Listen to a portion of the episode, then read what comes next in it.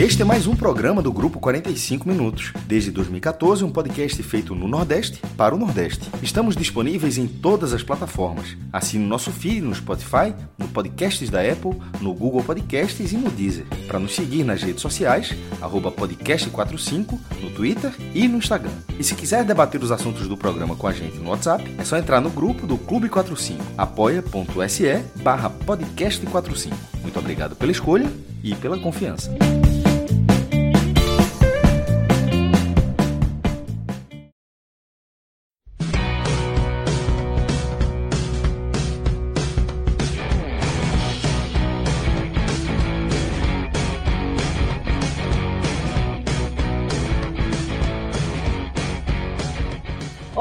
Já estamos no ar. Demorou, mas chegamos.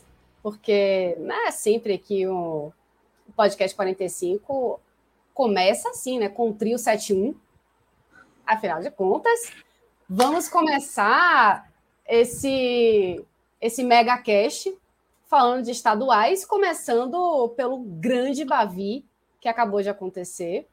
E por isso que eu passo a palavra para Cássio Cardoso. Diga aí, Cássio Cardoso. Ô, Ju, antes de qualquer coisa, explique isso aí do 71, porque o povo no Rio de Janeiro, para abreviar o 171, já fala 71. Aí a gente já chega. não, Mas é... chegou para conversar só no 171. Aí eu falei, Não. pronto, já chutou a Pera lá. canela. Já Agora- chamou e Vitor. agora Eu já a ia falar isso, eu ia falar, cuidado para pessoa não achar que a gente é 171, viu, gente? Pelo amor de Não, mas Deus.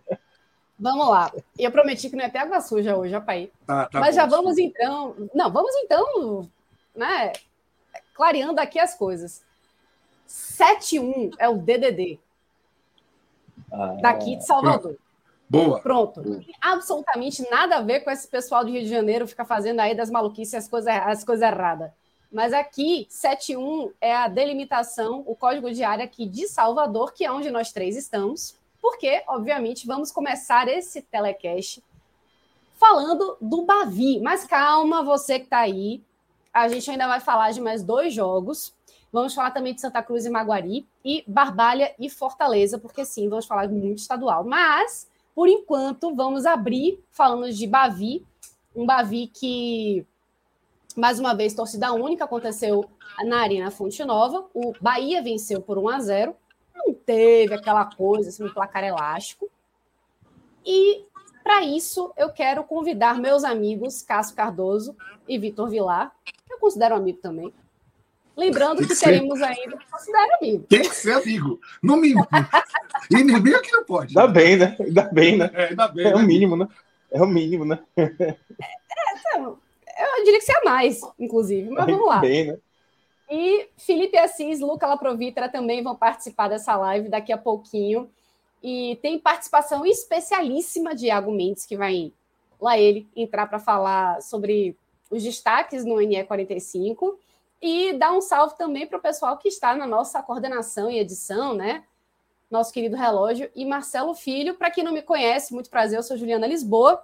Essa foi a introdução mais longa da história, mas agora sim, terminado. E queria só pedir para você que está aqui com a gente, por favor, deixe seu like, não custa absolutamente nada, é 0800. Se você fortalece o nosso projeto, porque veja só, velho, Cássio Cardoso e Vitor Vilar juntos. Quem pode dizer que tem essa dupla aqui para falar do, do primeiro Babidu?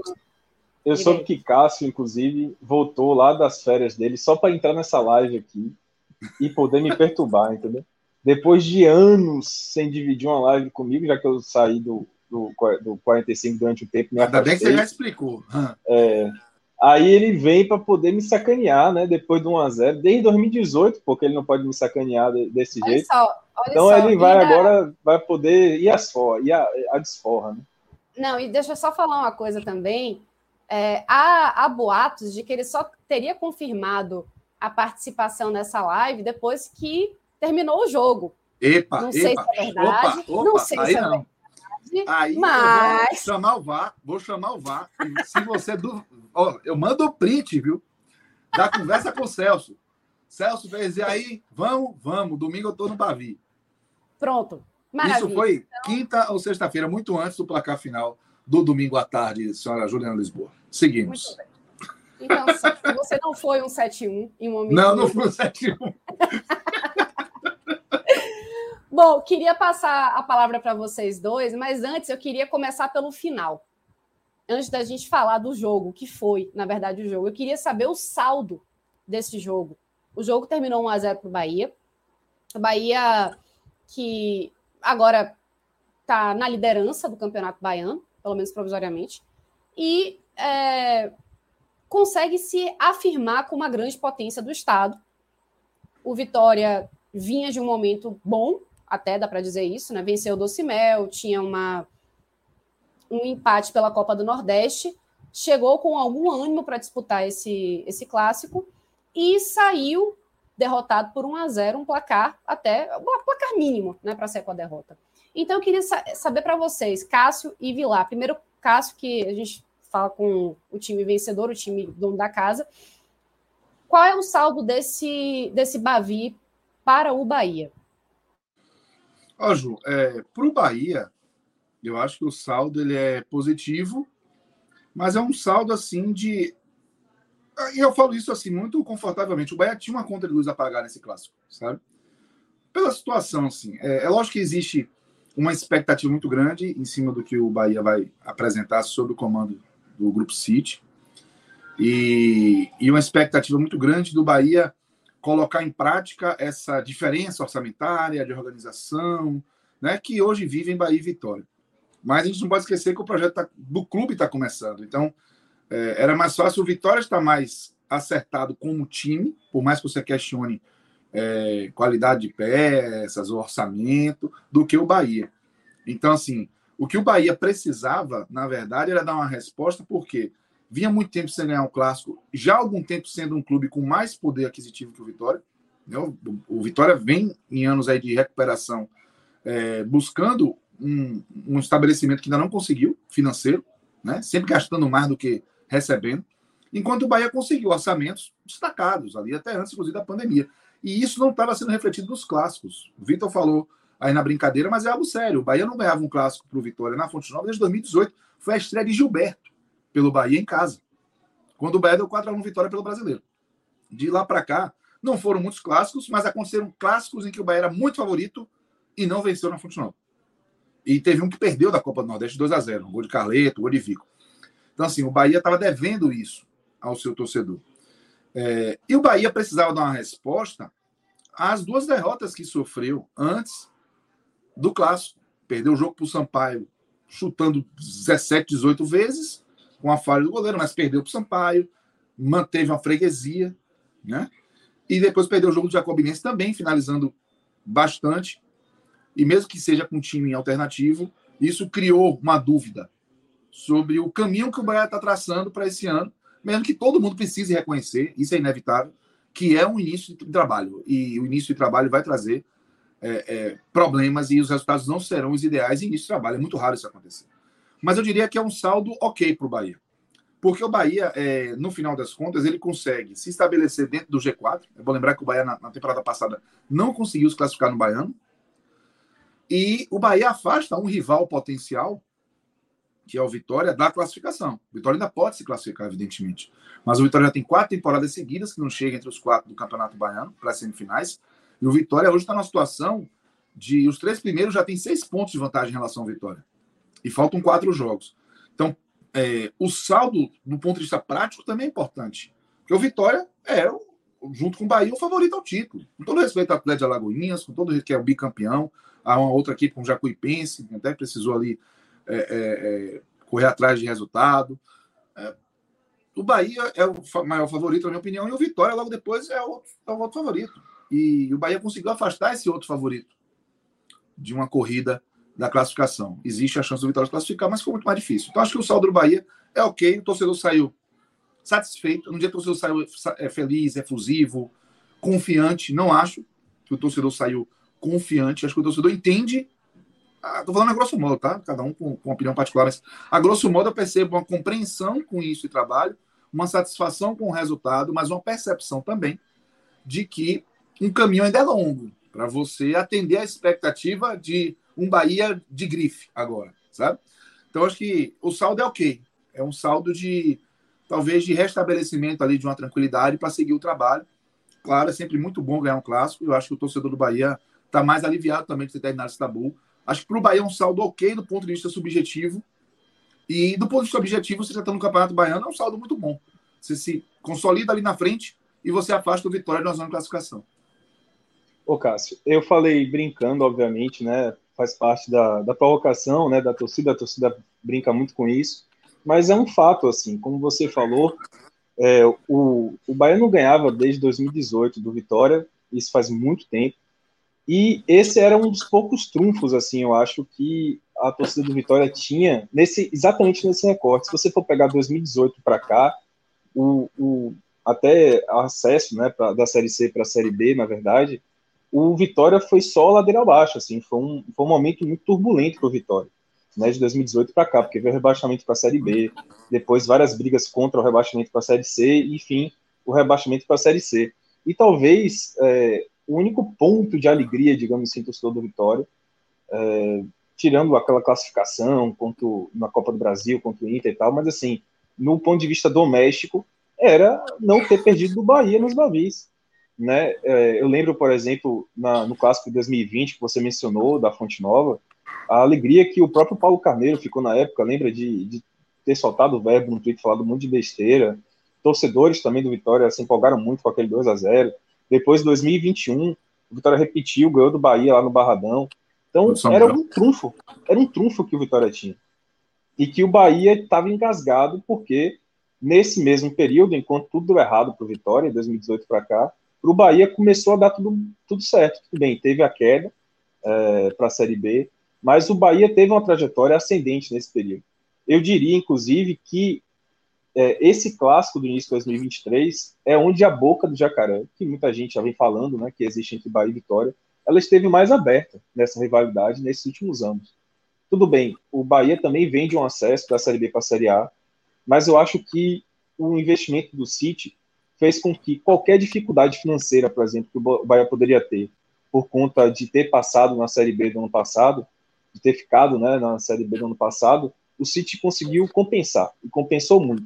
O Bahia hoje é um time que tem um poder de investimento gigante, está mostrando isso nas contratações é, e de organização de futebol, sabe? O, o, saldo que uma Série B poderia deixar nesse termo de organização, o City veio para compensar. É, então hoje o Bahia é um time que tem, que hoje nesse clássico ia jogar em casa, com torcida única, com um poder de investimento muito maior do que o Vitória, com mais organização estrutural do que o Vitória, enquanto o Vitória é um time que acabou de vir da Série C, com problemas para montar o seu elenco o tempo todo, com muita dificuldade financeira e que não tem um investidor, por exemplo, para poder compensar o fato de ter ficado um ano inteiro na Série C e dificuldade financeira terrível. Então, a boca do jacaré está muito grande. E, é, de fato, era uma conta de luz que o Bahia tinha que pagar.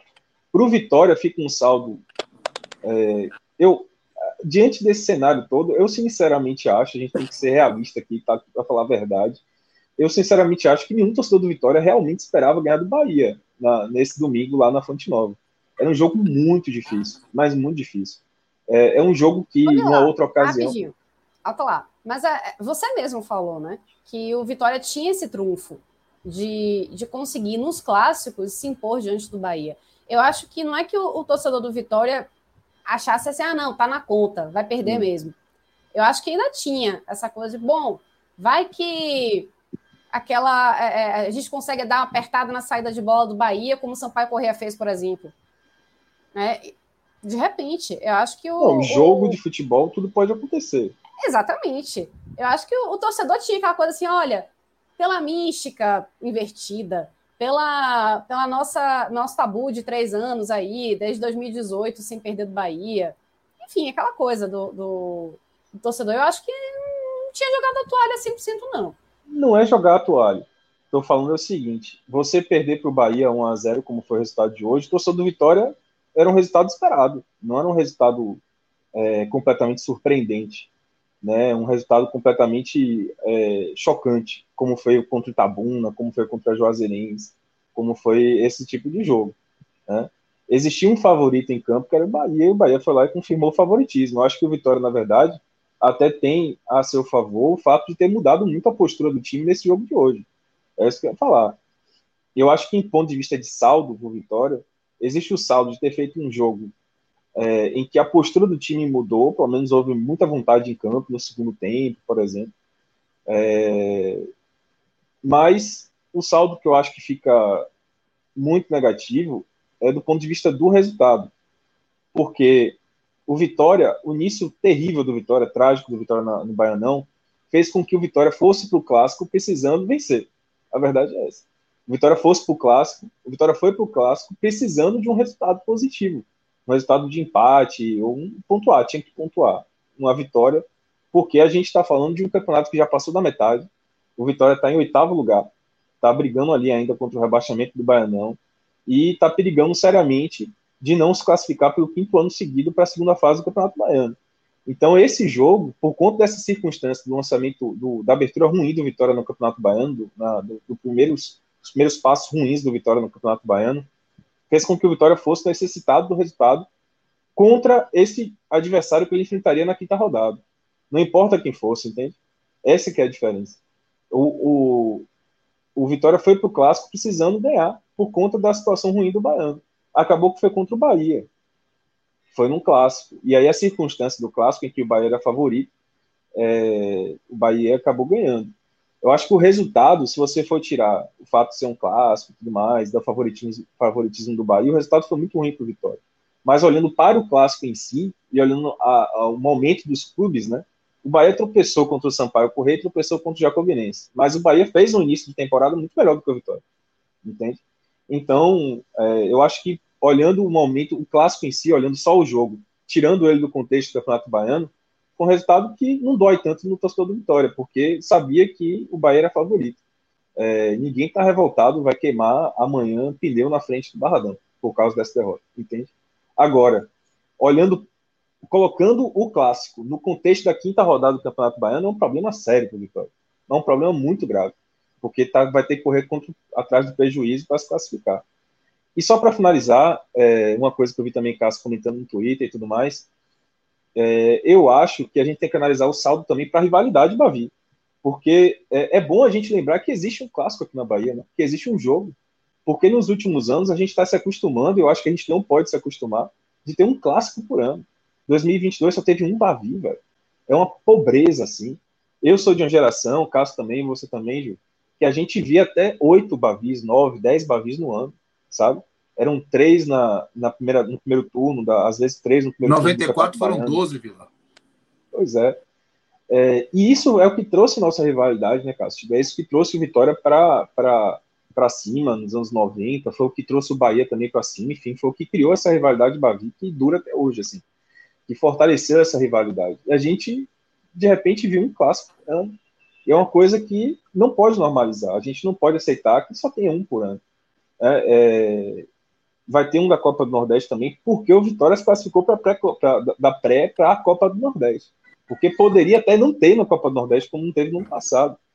É, é, então, assim, eu acho que é muito bom a gente lembrar que tem Bavi, que tem um jogo importante aqui na Bahia, que tem um clássico, porque essa frieza de parecer que quando o Vitória enfrenta o Bahia é um jogo qualquer, ou quando o Bahia enfrenta o Vitória é um jogo qualquer, eu acho que isso não pode, não pode acontecer. Todo mundo tem que tratar realmente como um jogo especial. E aí, Ju, antes até de a gente entrar no jogo, queria só fazer um, um, uma sequência no que já que Vila abordou essa questão do clássico, da gente lembrar que tem clássico. Eu acho que o lembrar que tem clássico é uma responsabilidade de todo mundo que está dentro desse ecossistema do futebol da Bahia. E eu estou falando isso porque nós estamos ficando habituados à torcida única. Nós estamos normalizando. Rapaz, era meu próximo ponto. Era nós estamos ponto. normalizando um absurdo. Essa é a verdade. Estamos normalizando um absurdo. Nós estamos é, simplesmente perdendo o jogo para a incompetência e para a violência a violência e a incompetência em gerir e em lidar com essa violência. É, o torcedor, hoje, inclusive, minha, eu não fui para o jogo, mas minha mãe estava próxima de mim e fez. Aí eu fiquei até tranquila quando eu vi que só, a, só, só ia uma torcida. Eu falei, mãe, eu fiquei pirado.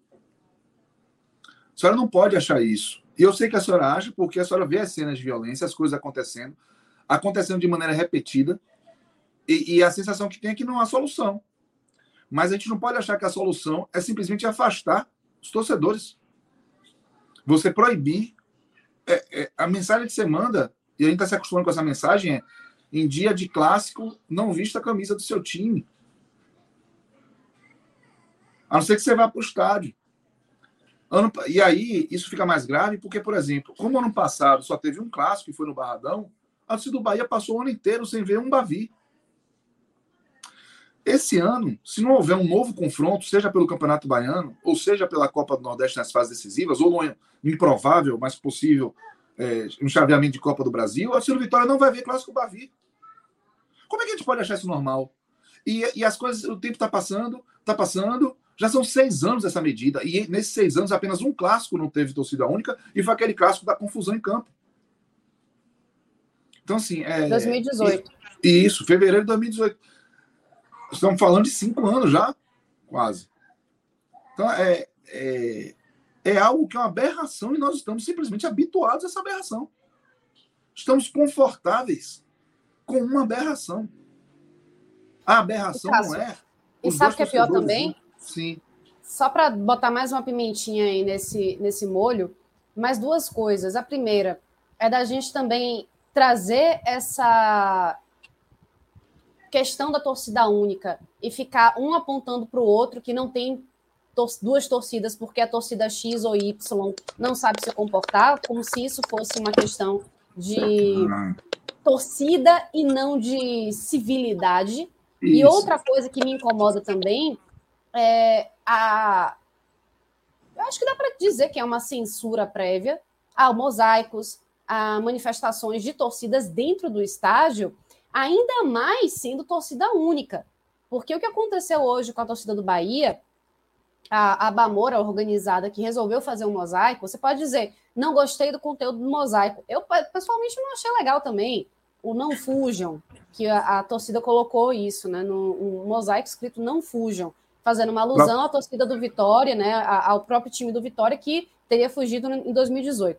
Você pode não concordar com isso, mas daí você dizer você não pode fazer isso? A, a frase não tem problema. a torcida do, do, Bahia? Aquela frase não tem problema nenhum, nenhum. Ali é, é só a tentativa, porque depois liberaram, mas só a tentativa Foi, liberaram. já mostra o quão somos incompetentes para lidar com esse aspecto do futebol. Somos absolutamente competentes. Aliás, a Bahia, e é um outro assunto que eu não quero aprofundar, a Bahia é incompetente para lidar com segurança pública. Há muito tempo tem sido assim.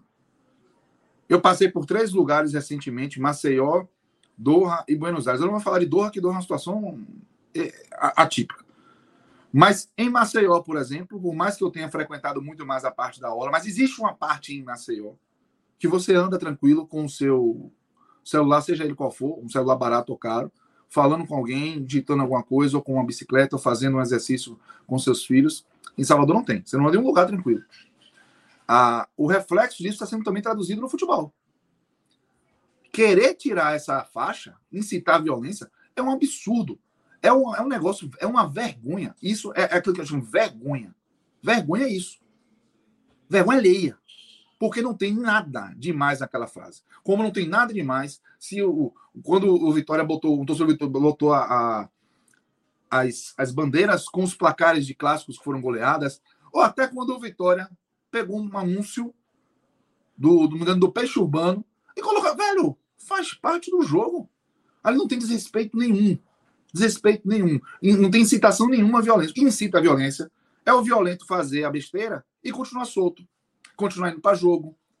É alguém que está do lado, vê que o cara bateu em 3, 4, matou alguém continua solto. É isso que incita a violência. Não é faixinha.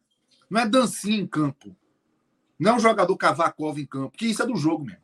O que não é do jogo é você bater um cara que tá com a camisa é, é, para torcer. Isso que não é do jogo. E é isso que as pessoas, as autoridades, não sabem lidar. Não sabem. São incompetentes. Absolutamente incompetentes. Aí vem com essa conversa mole de tirar a faixinha porque a ah, não fuja vai citar violência. Foi revoltante isso ontem, Ju. Você lembrou? Revoltante, revoltante. E ver o Bavi com uma torcida só é um negócio bizarro, é uma aberração que nós estamos ficando acostumados. É um monstro que se criou. É. Quem está olhando para o monstro já está achando normal. É o monstro é assim mesmo, ele convive aqui com a gente. Quem está deixando é o é. monstro. Ô, ô Cássio, tem uma coisa, você falou algo assim, eu também não quero entrar muito nesse assunto, mas assim, há uma crise de segurança pública na Bahia, todo mundo sabe disso. O, o Estado está passando por uma grave crise de segurança pública. É, mas nesse caso, é, a gente está normalizando coisas né, ligadas à segurança pública aqui da Bahia, é, que é tipo assim, no caso da segurança pública e violência na Bahia, é meio que assim, olha, não quer ser assaltado, não vá, não saia na cidade, não passeie com sua família, não vá curtir a orla de Salvador, não vá sair com sua família, não vá passear com seu cachorro, para não ser assaltado. Então, fazendo a mesma coisa no futebol. Se a culpa fosse de quem é a vítima. Vou fazer a mesma coisa no futebol. É aí, eu, é eu, sinceramente, eu sinceramente acho que aquele assunto que a gente estava tocando de ter um Bavi por ano é algo que é muito bom para as autoridades de segurança pública aqui. Eu sinceramente acho que eles torcem, eles torcem. Devem ficar aliviados. Aliviados. Devem ficar aliviados que só tem um Bavi. Eu até brinquei que eles vão daqui a pouco fazer o seguinte: vamos inventar uma conversa de exportar o clássico. É. Para ficar conhecido em outros países e mandar o jogo lá para Madrid, que nem a final da Libertadores de 2018. Porque eles se livram do problema. Porque daqui é. a pouco é isso. Daqui a pouco eu não quero ter problema, não quero ter clássico, entendeu? É um absurdo.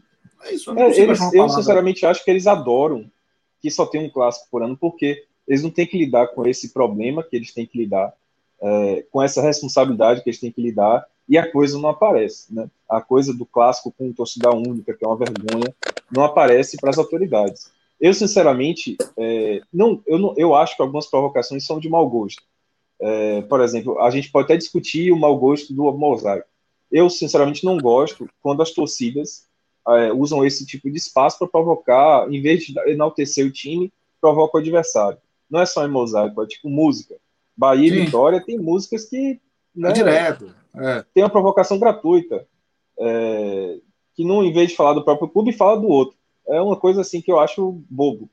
É, pode ser de mau gosto, mas eu não fico repreendendo a pessoa de fazer, a torcida de fazer. Eu acho que o mosaico tinha todo o direito de estar lá. Independentemente se você acha mau gosto ou não, tem que estar lá, é uma provocação, isso faz parte do futebol. Ele não infringe lei nenhuma, velho. Ele não, não infringe, lei regra, nenhuma. desrespeita nada. Faz parte do futebol. Ontem isso. mesmo a gente viu uma Supercopa entre Palmeiras e Flamengo que Gabriel provocou a torcida do Palmeiras, aí depois, se não me engano, Gabriel Menino foi Veiga, provocou a torcida Veiga do, também do provocou Flamengo. do Flamengo. E tudo bem, cara. É assim que funciona. Samuel, em 2021, fez um gol, isso. fez lá o sinal da vara de pescar. Cara, isso faz parte do futebol, velho. Se não sabe? puder isso mais, velho, é melhor acabar, pô. Porque é melhor não ter. Interesse. Vão perder interesse. É melhor, é melhor você falar assim, ó, já que é para não lidar com o problema. O problema é a, as brigas que acontecem fora do estádio. Então, para não lidar com o problema, o que, é que a gente vai fazer? Né? A sugestão os torcedores são impedidos de usar a camisa dos clubes em Salvador. Segundo, os torcedores não podem ir mais para o estádio, é melhor não ir, né, que é o que está acontecendo. É, os jogadores não devem mais comemorar gols quando fizerem, porque isso pode incitar uma provocação.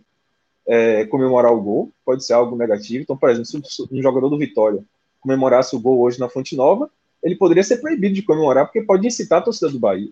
Ou vice-versa, o Bahia fazer um gol lá no, no Barradão não pode mais comemorar. Que loucura, cara, que a gente está chegando, né?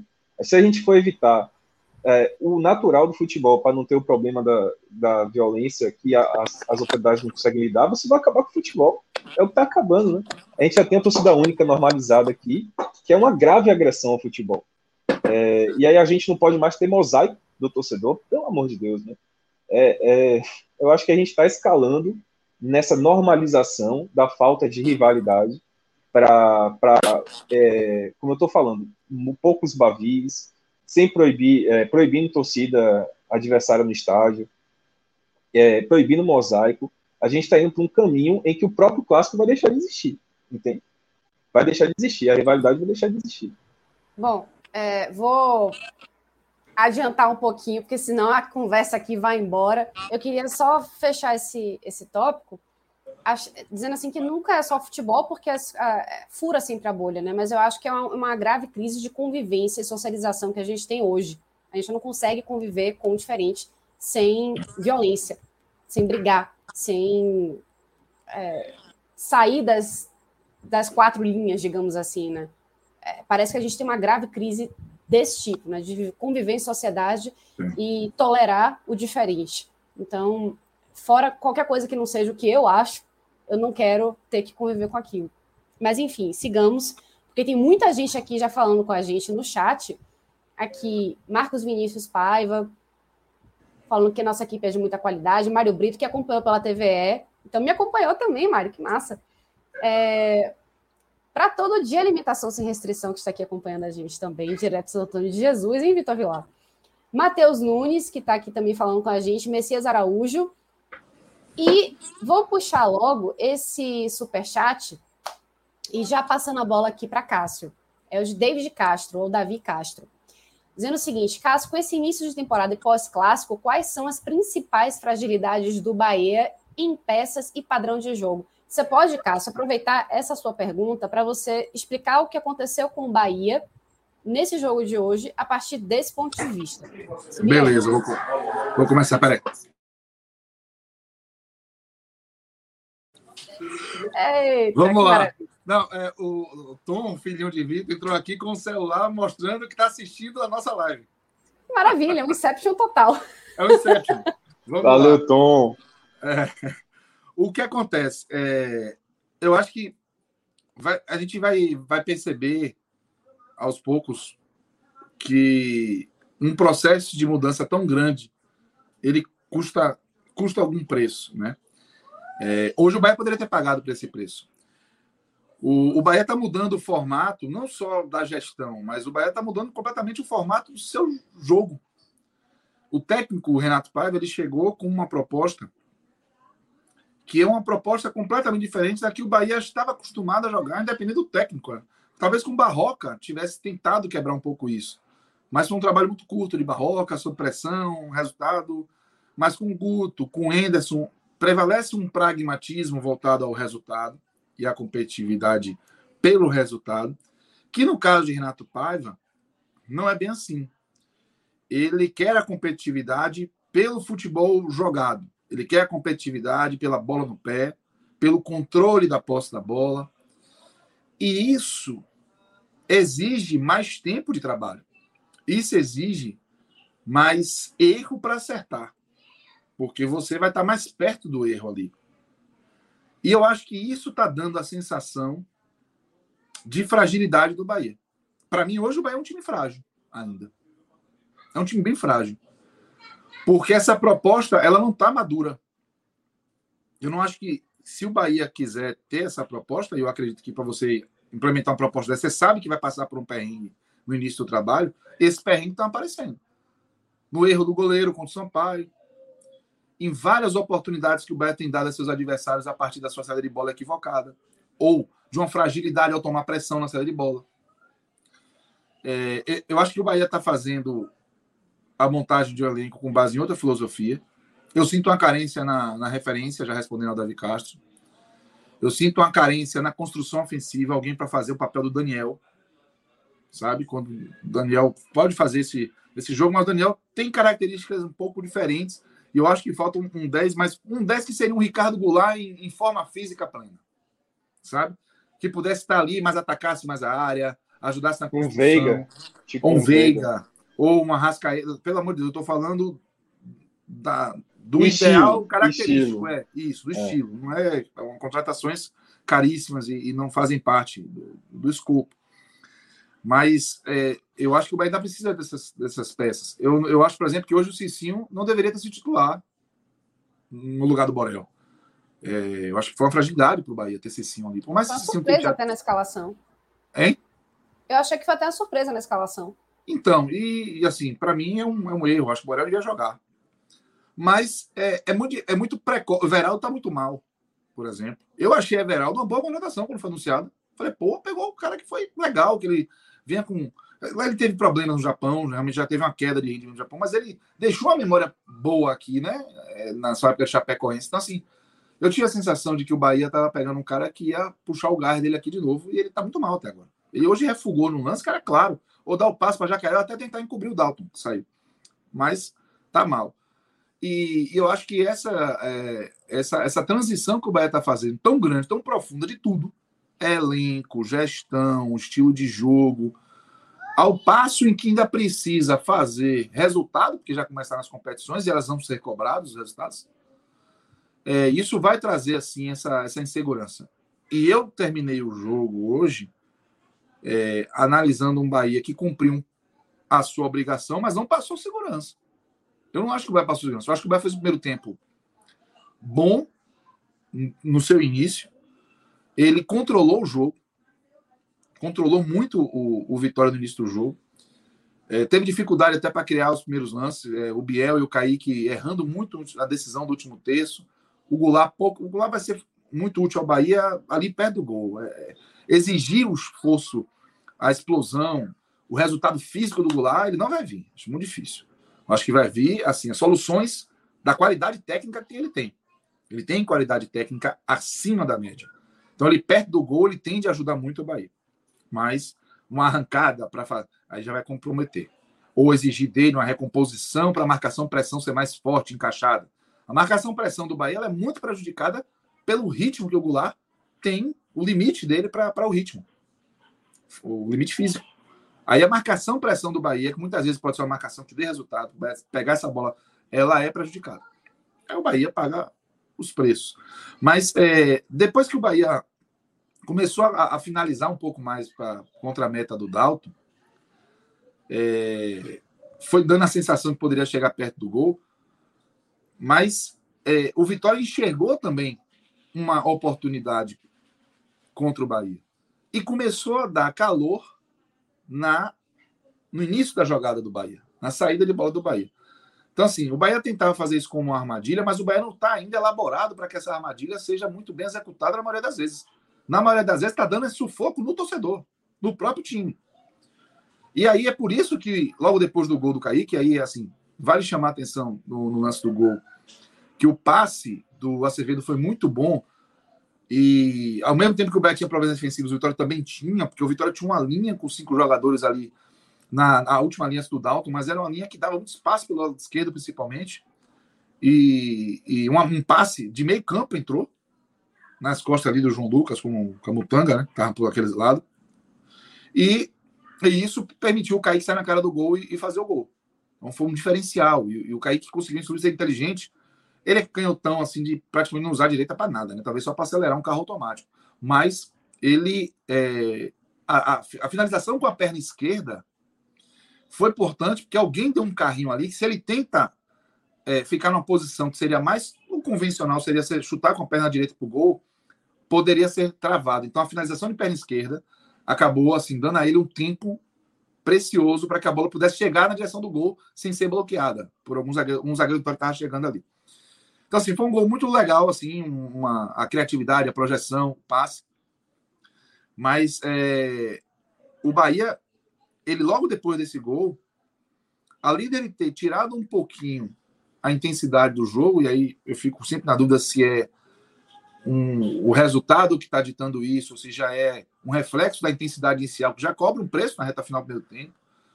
Mas o fato é que o Bahia começou a ter uma saída mais lenta, o Vitória passou a apertar um pouco mais, e as chances mais claras. O Bahia teve chances claras e mais chances de chegar ao gol. Mas as chances mais evidentes, aquelas inacreditáveis, foram do Vitória. A partir de erros do Bahia no seu sistema defensivo com a bola. O Vitória ele não conseguiu construir para forçar o erro do Bahia. O Vitória não evoluiu ofensivamente para fazer o Bahia sofrer e criar as suas chances. Mas o Vitória teve um mérito.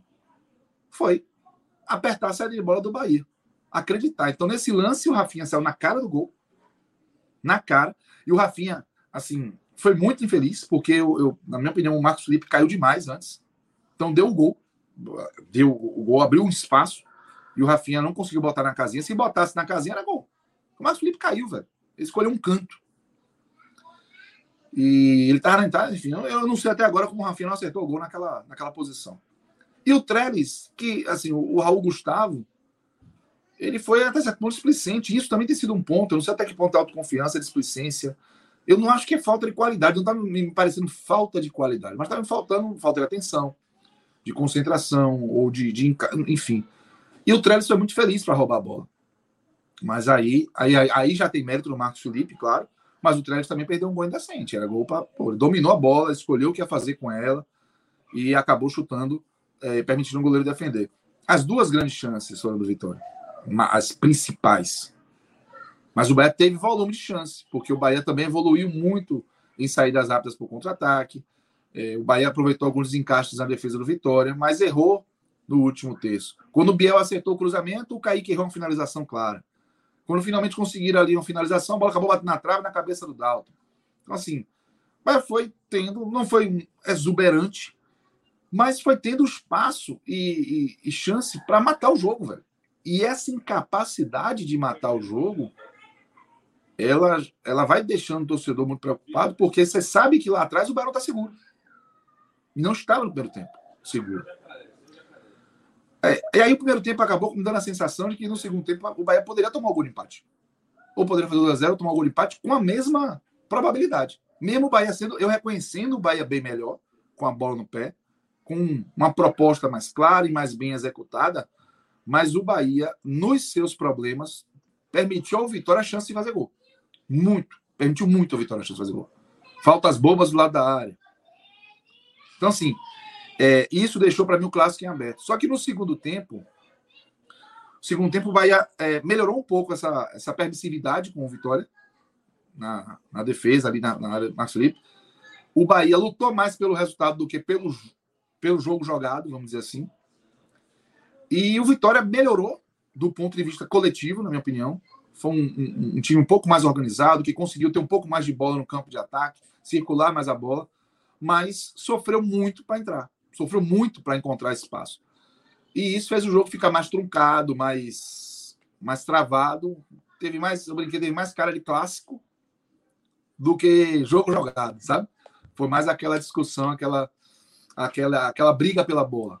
E aí, nisso, o Bahia, em um determinado momento, percebeu que valeria muito a pena segurar aquele 1 a 0 e também se entregou a isso, se entregou a segurar o resultado. Quem entrou não entrou bem, né? ninguém, assim, talvez o Diego Rosa tenha dado uma contribuição, mas o Mugni não deu para perceber, o Everaldo entrou mal, o Jacaré entrou mal, o Borel pouco tempo, então, assim, o Bahia teve dificuldades também com o banco, e no final das contas, é, é, o clássico no segundo tempo caiu muito de, em termos de diversão, mas aumentou o equilíbrio. Só como o Bahia já tinha 1 a 0 no primeiro tempo, que foi justo no primeiro tempo, o Bahia conseguiu que esse equilíbrio não mudasse nada no placar e aí ganhasse o jogo. E ganhasse, na minha opinião, com justiça. Mas não foi nada que me empolgasse, assim. É, acho que. E nem que traduzisse as expectativas. Assim, o Vitória começou mal, o Bahia que começou ali mostrando um jogo diferente, o Bahia tem mais investimento, o Vitória que ainda está com problemas financeiros. Isso não foi para o campo. É, na maioria do tempo, e no segundo tempo, principalmente, o clássico ficou muito cara de clássico, assim, muito cara do que a gente está acostumado a ver em Bavi, com um pouco os de emoção, muita briga. Final das contas, foi ótimo resultado para o Bahia, foi justo, na minha opinião, mas o brilho está longe de aparecer, a constância está distante, na minha opinião, e a segurança de que esse Bahia ele vai ser um Bahia diferente em nível nacional, ela também ainda não existe essa segurança. Agora, só para entregar a vocês de novo. É normal que não exista segurança nessa altura. Tá? É, é normal que um trabalho tão profundo começando agora, ele não dê o resultado agora, e vou lhe dizer, o resultado esperado nos próximos meses também não é o normal. Então a gente tem que ter um pouco de parcimônia. As críticas terão que vir à medida que as, as oportunidades de criticar vão aparecendo, os motivos das críticas aparecendo, mas a, o que eu quero dizer é, é não, não vamos ver uma mudança tão profunda em tão pouco tempo. Então, é normal. Eu entendo todas essas minhas inseguranças como naturais para o momento que o Bahia está vivendo. Muito bem. É, agora eu passo a palavra para Vitor Vilar. E te pergunto, Vitor. Para mim, a sensação que eu tive do Vitória foi que o, o, time se mostrou muito competitivo num jogo em que, mesmo com o Bahia vindo de duas derrotas, o fato de jogar numa fonte nova hostil para o Vitória e ainda ter a questão City por trás, com todo o investimento, envergadura, etc., já tiraria o, o equilíbrio de um clássico. Mas eu entendi que o Vitória, mesmo com todas as suas dificuldades, e um elenco até tecnicamente mais fraco, conseguia competir. Então, tendo em vista esse jogo de hoje, como você falou antes, né, no seu primeiro comentário, você dissociando o jogo do campeonato e da, do momento em que o Vitória vive nesse, nesse início de temporada. O que, que você avalia que funcionou e o que precisa melhorar para ontem? Bom, eu, eu vou fazer o contrário de, do que Cássio fez. Eu vou responder sua pergunta no final. Vou analisar primeiro o jogo, porque dá um, dá um contexto para a sua resposta. É, para a resposta da sua pergunta. O jogo é, foi, enfim, concordo com tudo que Cássio falou, só vou trazer umas observações em relação à postura do João Bussi, né, o técnico que é, querendo ou não, muito a mira né, do torcedor nesse momento. É, eu acho que Bussi surpreendeu, de certa forma, no início do jogo, porque ele trouxe uma formação é, diferente do que a gente estava habituado a ver o Vitória, com um 5-4-1. Né? Ele trouxe Léo Gomes de cabeça de área para dentro da zaga, ele ficou entre os zagueiros, e o Vitória defendeu com 5. É, e aí, eu acho que ele fez isso com o objetivo de evitar a ultrapassagem do Bahia, né, a bola enfiada do Bahia, a bola esticada do Bahia, que tem essa característica, é, essa ultrapassagem, Biel, Kaique, o próprio Acevedo, Rezende, pessoal que ataca né, no Bahia, tem essa característica da ultrapassagem, de receber a bola nas costas da defesa, é um jeito do Bahia jogar, e ele fez esse 5 para ter sempre alguém ali na sobra, conseguir marcar essa ultrapassagem do Bahia. É, só que até o gol do Kaique, o Vitória passou por uma agonia séria. Assim. Foi um jogo em que o Vitória não conseguiu sair da sua defesa. Foi um jogo em que o Vitória tentou muito a bola esticada lá para frente, para tentar uma casquinha de treles e ver se alguém é, conseguia segurar lá na frente. Uh, mas maior parte do tempo até o gol de Kaique foi o Vitória contra as cordas e o Bahia criando volume. Existiu também um fator que contribuiu com isso, que foi a ausência de marcadores no meio-campo. Quando o Léo Gomes foi recuado para a zaga, o meio-campo do Vitória ficou sem poder de marcação, isso ficou muito claro. Muitas vezes a gente via ali apenas Rodrigo Andrade marcando, tendo que marcar dois caras que estavam muito bem no jogo hoje, que eram Rezende e Acevedo. Os dois estavam muito bem, tanto no desarme como na criação, na chegada próxima da área. E quem estava tendo que cobrir esses dois era Rodrigo Andrade na maior parte do tempo porque GG subia, os pontas, né, Oswaldo e Rafinha acabavam subindo e ficava só Rodrigo Andrade ali naquele meio campo para defender. Então a bola circulava da zaga do Bahia para o ataque, para os homens de frente do Bahia, né, que pareavam, digamos assim, ficavam frente a frente com cinco do Vitória, muito rapidamente. A bola não tinha aquele bloco ali no meio, já chegava para o ataque do Bahia ficar contra esses cinco do Vitória. E aí, é, é uma, é uma coisa do futebol que existe desde o surgimento desse esporte. Quando você cria muito volume contra o adversário, né, ou, ou quando você está sofrendo com muito volume do adversário, uma hora você vai falhar, porque, enfim, futebol é ganho também nos erros do adversário. E eu vi o, o Vitória é, com esses cinco jogadores, em algum momento ia haver uma falha, porque são cinco jogadores, é muito mais difícil, inclusive, você manter cinco jogadores numa linha né, e, e fazer aquela marcação em linha e falhou no passo do Acevedo, que Camutanga e João Lucas não conseguiram marcar Kaique, ele ficou cara a cara com Dalton e fez o gol. Então, é, é natural, o Vitória estava sofrendo naquela marcação ali, estava levando muito volume, e houve uma falha de marcação, deu um branco ali no lateral esquerdo com o zagueiro, e acabou, inclusive, que quem cobriu o Kaique quase bloqueou, né? A Kaique foi muito esperto, como o Cássio falou, que chutou logo de esquerda, e evitou um bloqueio. Quem estava no bloqueio era Léo Gomes. Né? Cabutanga e João Lucas ficaram bem para trás. Então, o Vitória sofreu o gol. E aí o João Bussi trouxe uma outra proposta para o jogo do Vitória, que deu certo, muito certo, e que faz a gente até questionar, e faz o torcedor questionar nesse momento, por que, que o João Bussi entrou daquele jeito desde o início do jogo, que é pressionando a saída de bola do Bahia. O Bahia já tinha demonstrado algumas falhas na, na série de bola contra o Sampaio Corrêa, por exemplo. Sabia-se né, que esse é um, um, um, estilo de jogo que o Bahia ainda precisa encaixar melhor. E é, João Bussi foi pressionar essa saída de bola após o gol de Kaique. E foram assim que surgiu as duas chances, é, que Cássio lembrou, de Rafinha e de Trellis na sequência, né? Primeiro Rafinha, depois Trellis, que perderam gols claríssimos. O de Rafinha, para mim, é até mais claro do que o de Trellis porque Rafinha estava equilibrado, o goleiro já tinha caído e ele chutou completamente para fora. Ele até deu uma escorregada, talvez tenha contribuído para o chute errado, mas ele chutou muito para fora, com, de frente para o gol, equilibrado, assim, Eu digo equilibrado ele totalmente de frente pro gol, ele não estava, é, sabe, de quina pro gol. Ele estava de frente, estava na meia-lua e chutou para fora.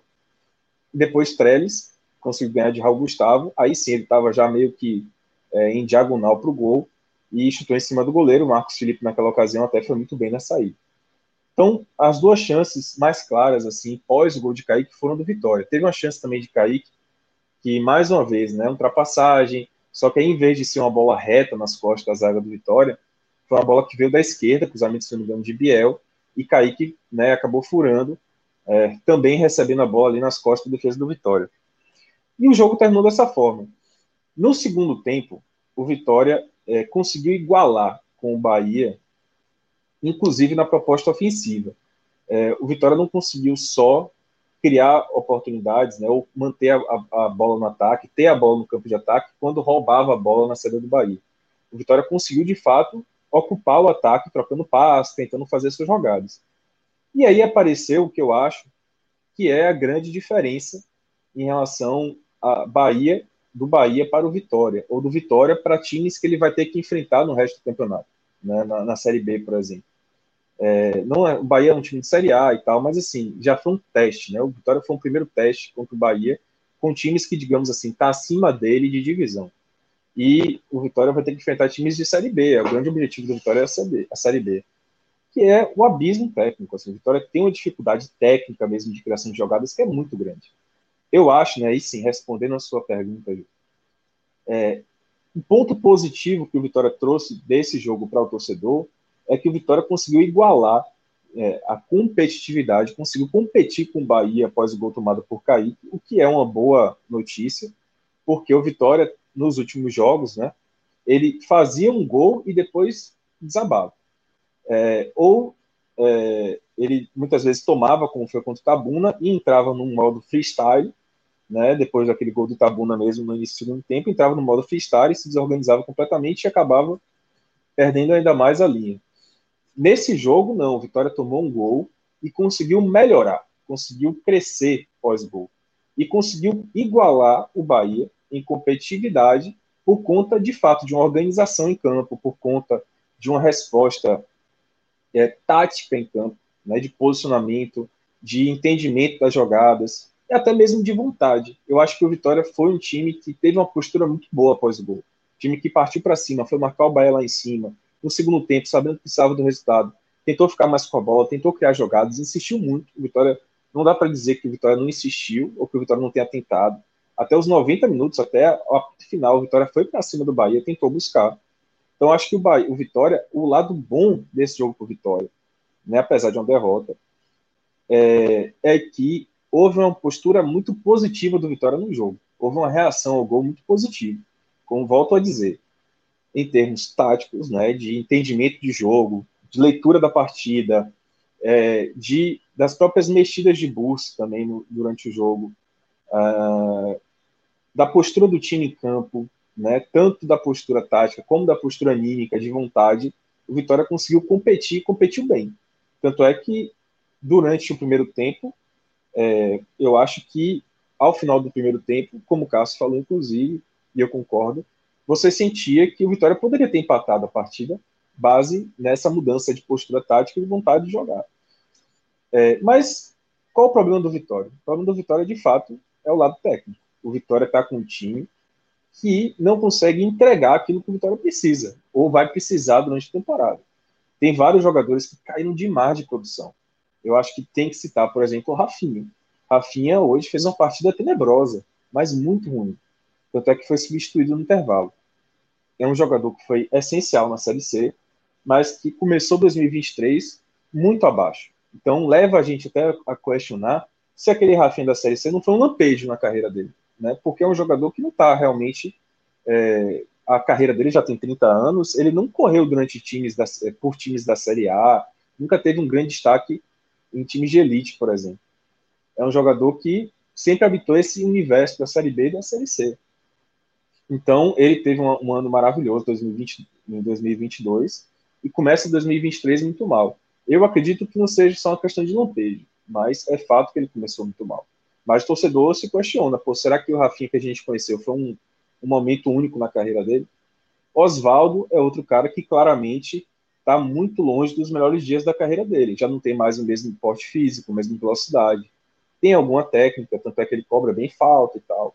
Tem uma visão de jogo boa, mas é um jogador que o corpo já não responde mais e já não consegue entregar o que o Vitória precisa.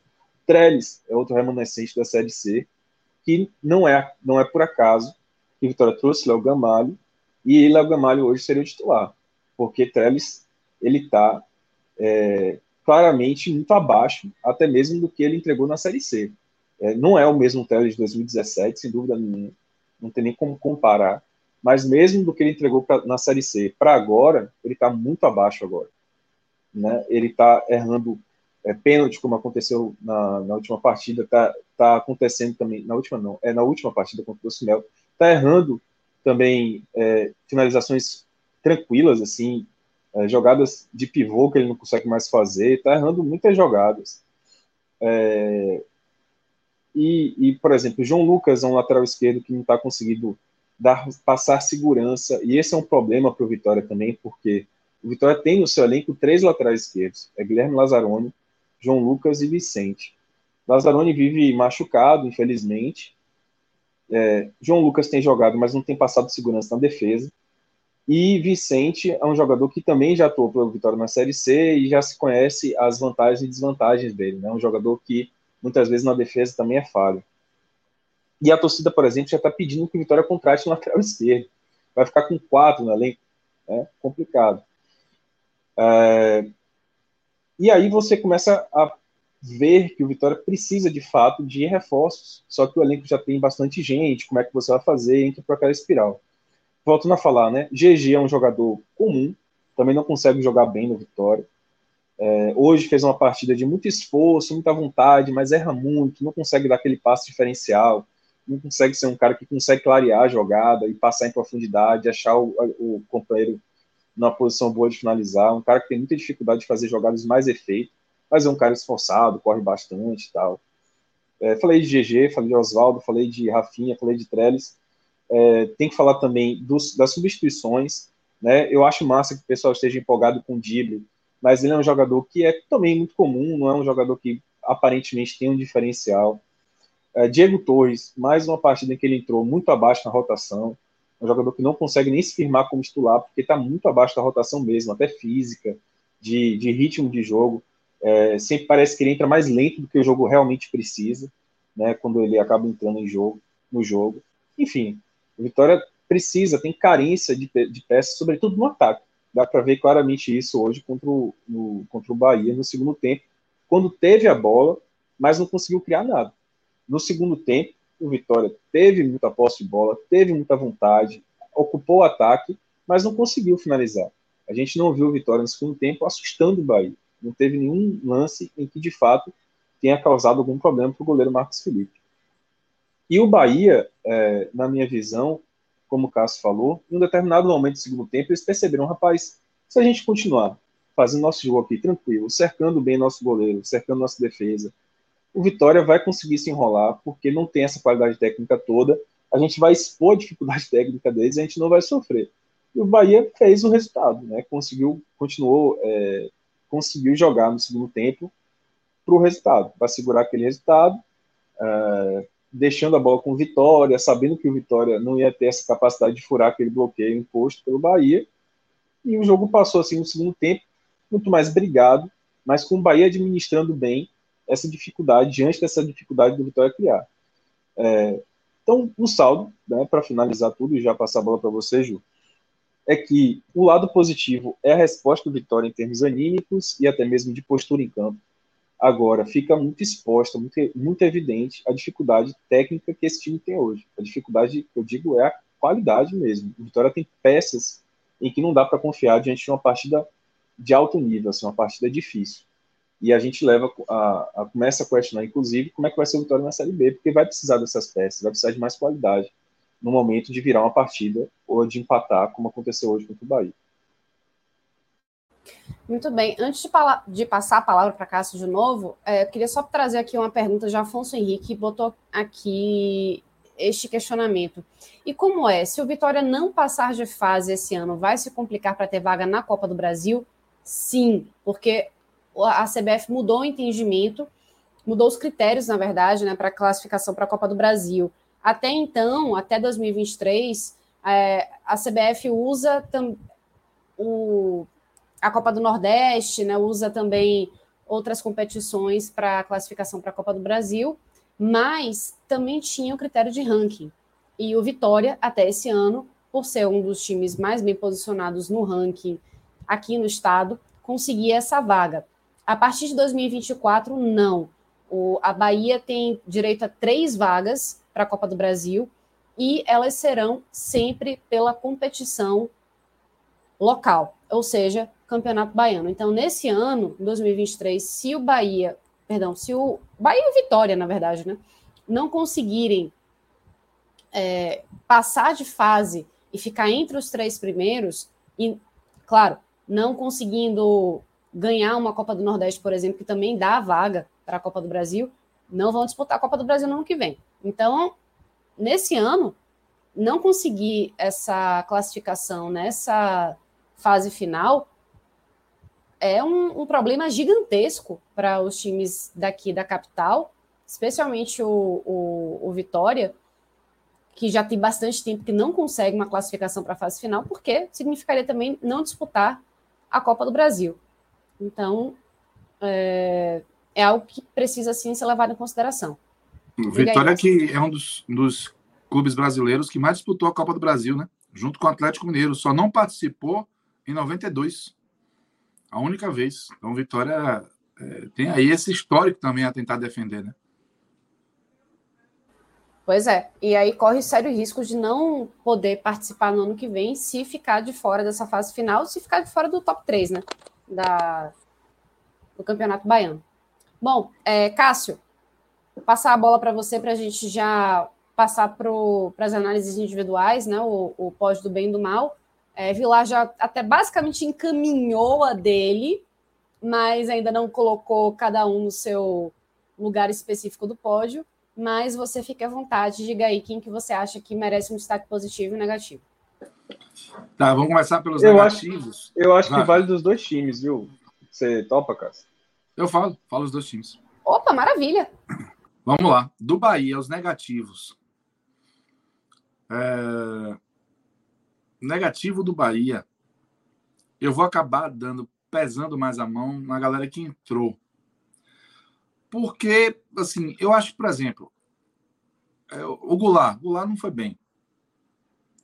É, o Biel é um bom exemplo de alguém que não tomou as melhores decisões, mas apareceu muito para o jogo. Mas, e aí, é, esses jogadores, o Azevedo, eu acho que o Azevedo não fez o melhor jogo dele no Bahia, não, teve Ô, distante de fazer. Oi. Já tem, um, já tem um aparecendo aqui ó, no chat, Everaldo. É um nome que não, o então, torcedor do Bahia já está começando a amar a encrencar. É, ele, ele, ele, ele tá fazendo esforço, assim. E aí, então, é, esse é o ponto. Pronto. Eu acho que Daniel, dos que estavam em campo, ele não fez um, um bom jogo, mas eu repito, são jogadores que, ainda que não tenham feito bom jogo, no cômputo geral, foram melhores dos que os que entraram. Então aí eu vou botar Everaldo no, pódio, logo de cara, o primeiro. Jacaré, que errou tudo que tentou. E entrou também com uma, uma expectativa do torcedor de, de fazer alguma coisa. Eu vou, eu vou, vou colocar o, o, o Cicinho.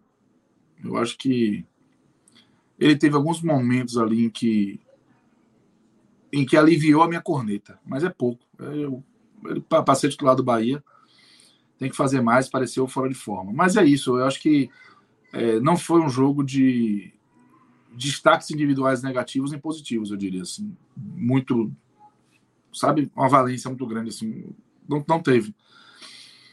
Mas eu vou pegar esse pódio aí, vou pegar Everaldo, Jacaré e Cicinho. Esses me chatearam bastante, aí eu vou fazer umas, essas observações da Daniel, a Golar, enfim. Positivos.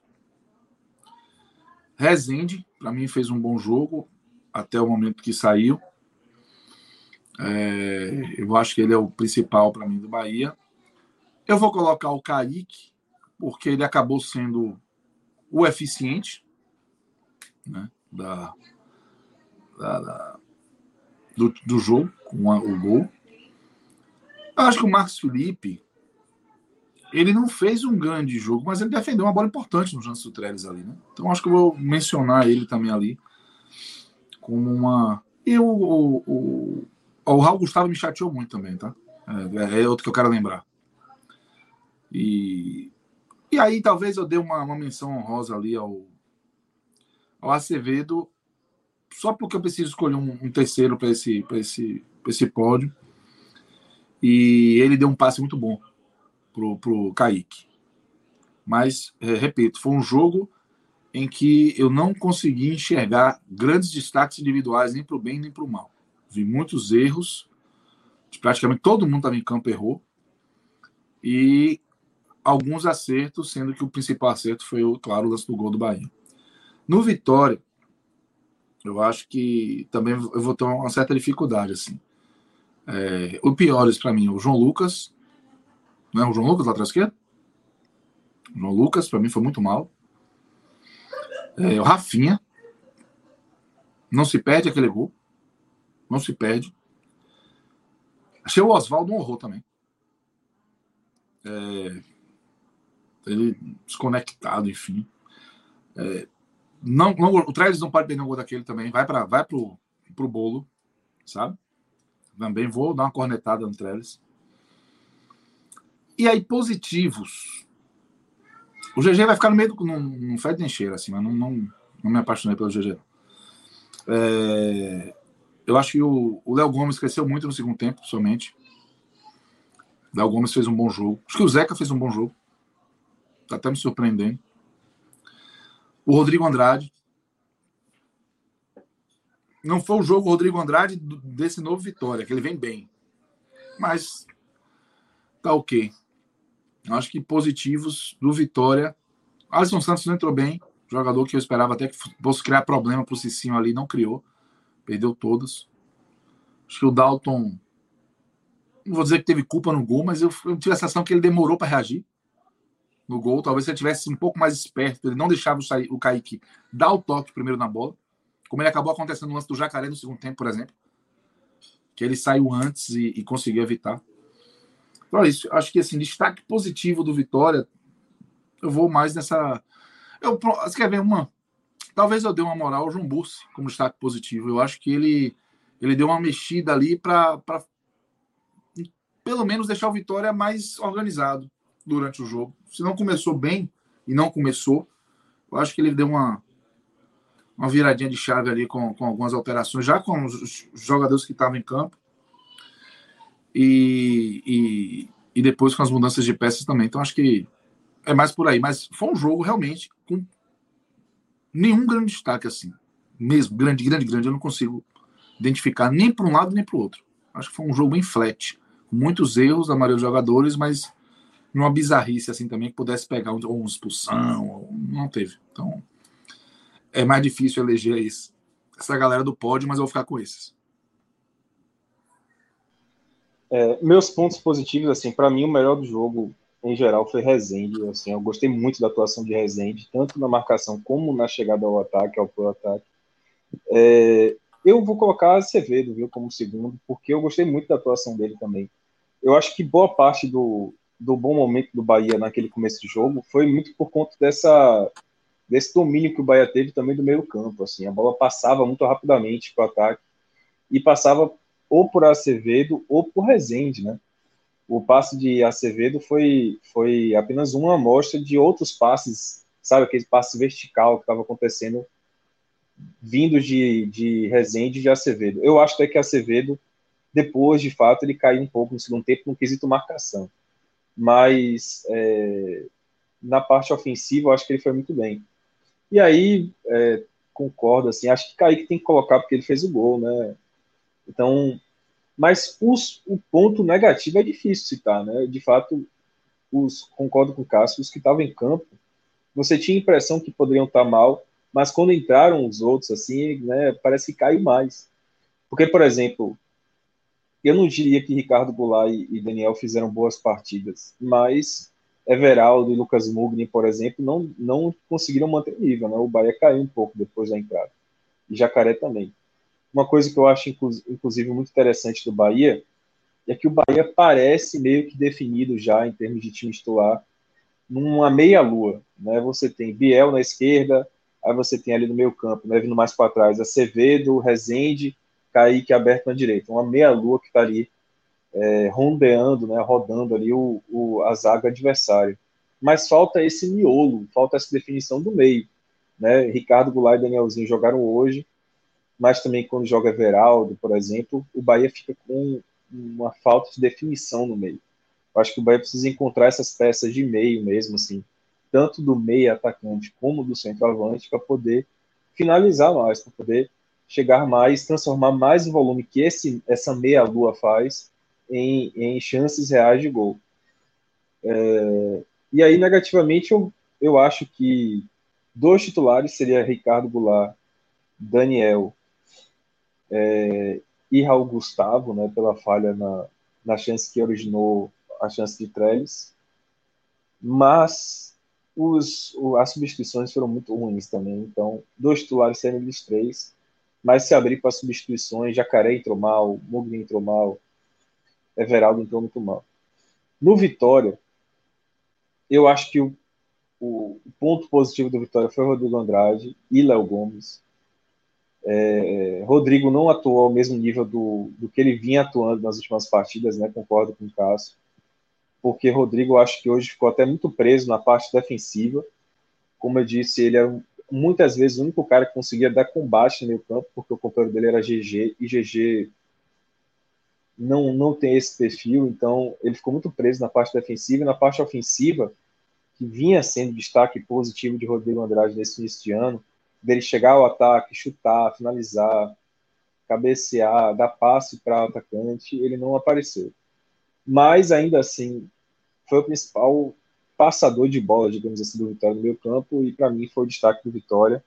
Assim como o Léo Gomes, que não começou tão bem naquela função meio de zagueiro, mas depois, é, quando o Vitória precisou da marcação dele um pouco mais à frente, que é a parte dele, ele foi bem. Ele conseguiu equilibrar boa parte da mudança de postura, inclusive do Vitória, após o gol, e que conseguiu competir com o Bahia, foi pela mudança também de Léo Gomes jogar um pouquinho mais à frente.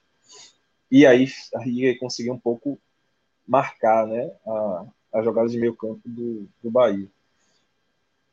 E aí um terceiro fica difícil. Eu vou me abster, porque é muito difícil escolher um terceiro bom jogador do Vitória. E aí, ruim, velho, tem vários. Né? Rafinha foi terrível. Para mim, foi o pior em campo. Porque perdeu uma chance que é inexplicável. Alguém não pode. Um jogador, naquela situação, num clássico, ele não pode perder um gol daquele. Mas, fora isso, ele errou tudo que tentou também no ataque. Foi muito mal. Então, Rafinha foi o pior. Com o João Lucas em segundo, porque falhou decisivo no lance do gol do Bahia. O João Lucas muito mal defensivamente. É, tanto é que no segundo tempo o Zeca foi jogar de lateral esquerdo, né? E eu acho que já é um recado de Bussi. Eu acho que o Bussi vai seguir com essa formação, colocando Zeca talvez lateral esquerdo, com Railan na direita. Nosso amigo Felipe Assis já chegou aqui me dando inveja retada. Ele estava tomando um suco de laranja aí. É um suquinho de laranja aí. É... Ruim, velho. João Lucas, Rafinha, Trellis, né? Finalizando com Trellis o pódio, mas dá para citar também Oswaldo, que foi horrível também, mais um jogo ruim de Oswaldo. E as substituições, Alisson Santos, deu pena do que ele fez com a bola, assim, o menino não tem condição mais de jogar, sabe? Tá sendo ruim para ele. Eu acho até que ele é promissor, mas ele entra em cada situação de jogo que contra o Itabuna ele entrou de lateral direito, agora ele entrou para tentar dar um calor ali na lateral direita do Bahia, só que ele toma muita decisão errada. É impressionante, ele é muito verde e não pode estar sendo mais exposto a essa situação de jogo, porque é ruim para o Vitória, né, porque não conta com esse jogador, e é ruim para ele, no desenvolvimento dele. Já começa a ser um jogador, por exemplo, perseguido pela torcida. A torcida não tem mais paciência com o Alisson Santos, no entanto, ele pode ser um bom jogador no futuro, né? um cara que pelo menos na base, a trajetória dele foi boa no Vitória. Alisson Santos entrou muito mal. É, é isso. Eu não vou. Ah, um outro cara que atuou muito bem, já esquecendo. Do pódio, né, cara? Tem dois que eu queria citar. Zeca, que para mim fez uma boa partida. É, então, o recado de João Burros passa por isso, passa porque ele fez uma boa partida, tanto lateral direito como lateral esquerda, só que ele atuou bem menos lateral esquerda, né, obviamente. E Duncan, eu, assim, em comparação com Camutanga, Duncan foi muito melhor, pareceu Aldair jogando. Assim. então, então, meu amigo, é, não é um zagueiro bom, não é no pódio, mas merece uma menção, tá? Ele não está em pódio, mas merece um, uma menção porque é, ele, inclusive, parece que melhorou o nível dele, que ele estreou bem mal pelo Vitória. É isso. Acho que já passei pro jogador pra cacete aqui, né? Acho que é hora de Felipe Assis falar sobre o Santinho.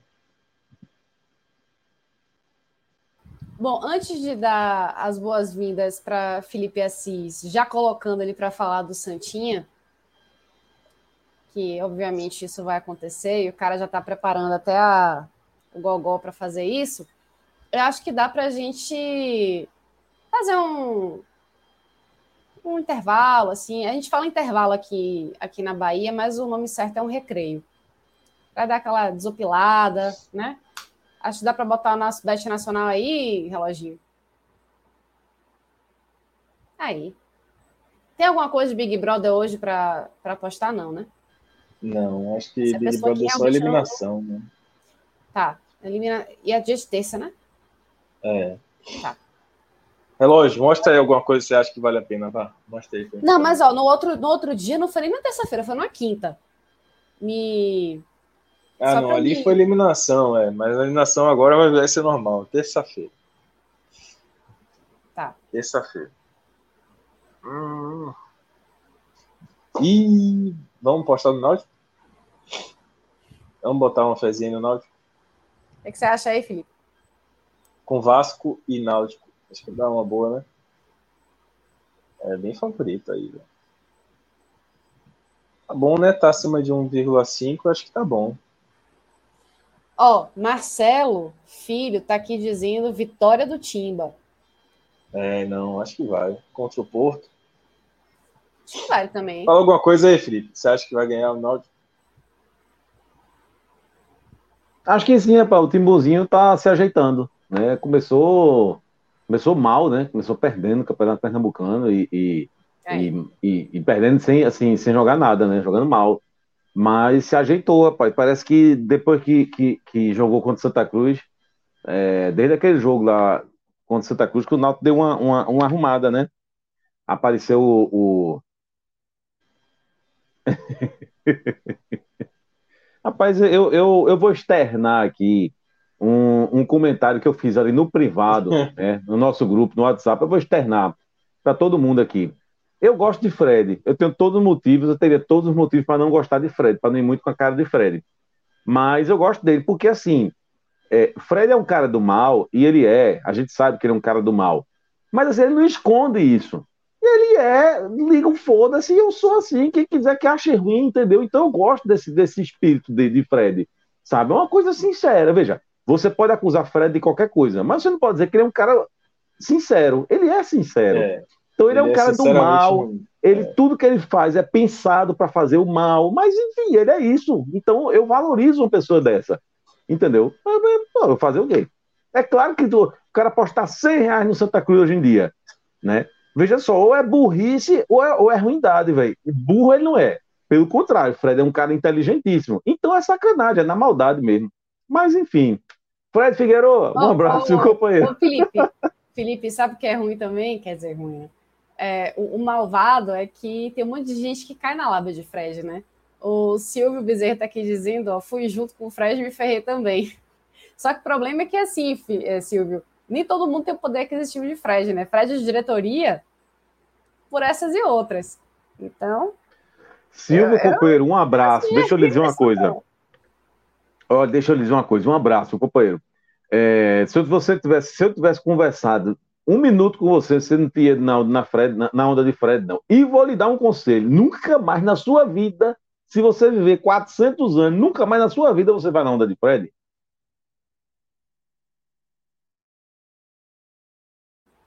Recado dado.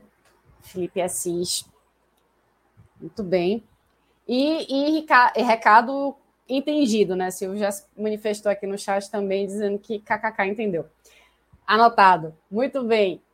Algo mais, meninos, para. Bota o dinheirinho aí, bota aí, bota aí, bota aí, bota aí. Bota cinquentinha aí. A gente não é Fred, não. Né? Bota uns 50, tá bom, tá bom. Acho que é isso. Dá para fazer uma, uma ao vivaço agora, né? Porque tem rolando futebol americano. Opa! Postar no Kansas City Chiefs aí. Opa. Vai fazer um ao vivaço. Se bem que eu nem sei quanto é que tá o jogo, né? Que eu tô na live. Não sei se já. Kansas City já tá ganhando muito. Já tá ganhando muito, ó. Aí eu gosto, né? Você sabe que eu gosto de futebolzinho americano. É, esquece. Já tá ganhando já. É. Bom, tá baixo, tá baixo, tá baixo. Tá. Segue o Bárbara, segue o Bárbara. Rapaz, seu Flor aqui dando show de como não não apostar. Eu fui de Santa, São Paulo e Fluminense hoje, ainda apostei no vitória ou empate. É, isso aí você não se deu muito bem, não. Tá sabendo legal, tá, tá, tá meio complicado. Não, mas é assim, é aquela coisa, né? Você tem que entender quando você faz umas apostas dessas, né? Que não dá para você, sei lá, pegar o, o, a grana da conta de luz para você fazer isso, né? E, e, e, passar impune, né? É o que a gente fala sempre, né? Você tem que separar um dinheirinho do lazer, aquele que não vai fazer falta, aquele que você usa assim para tomar uma cerveja, comer espetinho. Enfim, você, aí você usa isso para. É, da cerveja não, viu? Ei, o da cerveja, olha, se a pessoa Ou pegar seja... o dinheiro da cerveja para apostar no Santa Cruz, tá lascado, é pecado, entendeu? E, enfim, vai dar merda, escuta o que eu tô dizendo. Tá, então da cerveja não. É. Mas, cerveja assim, é que, aquela, aquela brincadeirinha, assim, que você pega um dinheirinho, ah, não tem nada para fazer aqui com esse dinheiro e tal. Você pode passar para mim, eu mando pix é. aqui no privado, não tem problema. Ou então você usa essa grana para você, se você tiver pessoas mais influentes ou é... seja, não, não repita a Fred, né? Não repita a Fred, porque Fred vai na maldade. Sem, sem conto só pelo mal. É, é, é, é, é poder complicado. muito apostar no mal. Então você vai e brinca, né? Sabendo que você pode ter um retorno massa, pode. Mas você pode também, tipo, não ter esse retorno. Então é melhor não contar com isso. Faz o seguinte, Fred. Santa Cruz vai jogar contra o Petrolina agora, fora de casa, certo? Fora de casa, não é na Ruda não. Bota 200 no Santa Cruz, vai contra o Petrolina. É um cara corajoso, bota 200. Santa desafio, Cruz, aposto lá. Rapaz, ele pode muito bem botar mesmo. Bom, seguimos? Olha, vou sair aqui porque meu celular já está na última. Tá aqui certo. Então, 2%. vou, vou Valeu, liberar. Felipe. Valeu, Ju aí.